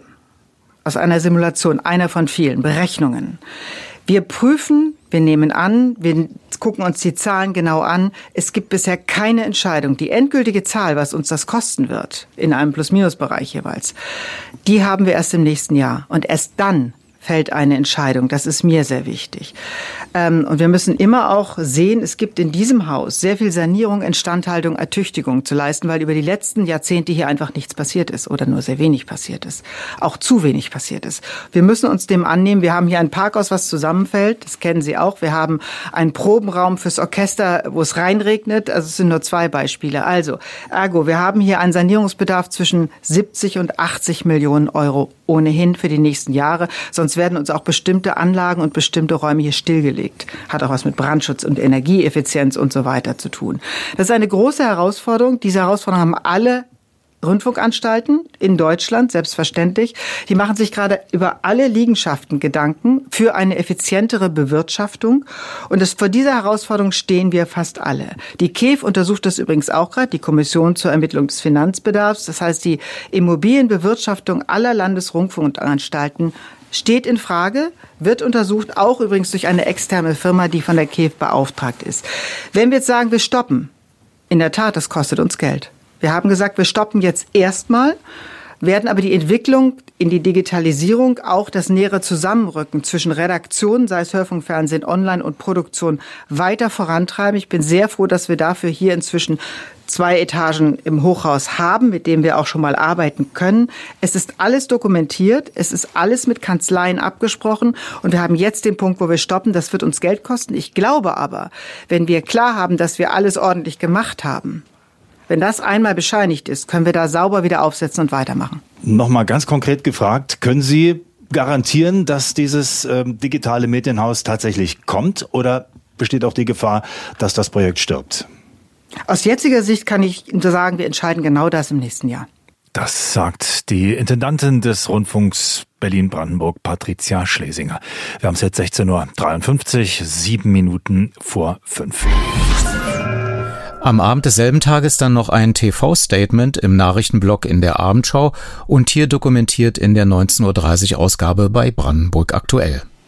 Die Intendantin des Rundfunk Berlin-Brandenburg, Patricia Schlesinger, zeigt sich entschlossen, ihr Amt trotz der Vorwürfe gegen sie weiterzuführen. Dabei geht es zum Beispiel um die Vergabe von Beraterverträgen für den geplanten Bau des digitalen Medienhauses. Diese würden derzeit hausintern und extern durch eine Kanzlei untersucht, sagte Schlesinger im RBB. Noch handle es sich nur um Mutmaßungen, man kläre jetzt die Vorwürfe. Berichte über eine Kostenexplosion beim geplanten digitalen Medienhaus wies sie zurück und erklärte, warum die baulichen Planungen für das Projekt vorläufig ruhen. Wir haben den Baustopp im Moment verfügt für alles, was tatsächlich mit dem Neubau zu tun hat. Die Instandhaltungs- und Sanierungsgeschichten werden wir weitermachen, selbstverständlich. Aber wie gesagt, der Neubau ist erstmal gestoppt, weil wir gesagt haben, wir möchten es sauber aufsetzen. Wenn es irgendwelche Fragen gibt, die nicht sauber zu beantworten sind, dann müssen wir das erst lösen und dann weiterbauen. Zu den Kosten. Was jetzt äh, durch die Zeitungen, durch die Gazetten läuft, ist falsch. Das sind nichts anderes als Zahlenspiele. Im Grunde sind es Schätzungen, wo man mal sagt, da könnte es hinlaufen. Es sind äh, tatsächlich noch nicht die richtigen Zahlen. Die richtige Zahl haben wir im nächsten Jahr vorliegen und dann um Ihre Frage ganz präzise zu beantworten. Genau dann entscheiden wir, ob wir bauen oder nicht bauen. Denn wir müssen natürlich angesichts steigender Energiekosten, Handwerkerkosten, Transportkosten, Rohstoffkosten genau gucken, was wir da machen und ob wir uns am Ende des Tages das leisten können. Wir machen hier kein Harakiri. Vielen Dank, dass Sie bis hierhin gefolgt sind. Empfehlen Sie uns gern weiter mit einem Link zu diesem Podcast, zum Beispiel zur ARD Audiothek mit der blaue Zeitmarkennavigation in der App. Die nächste Ausgabe des Medienmagazins Podcasts erscheint wieder in der Nacht zum kommenden Montag. Bis dahin. Radio 1 Medienmagazin. Vergessen Sie nicht, Ihre Antennen zu erden.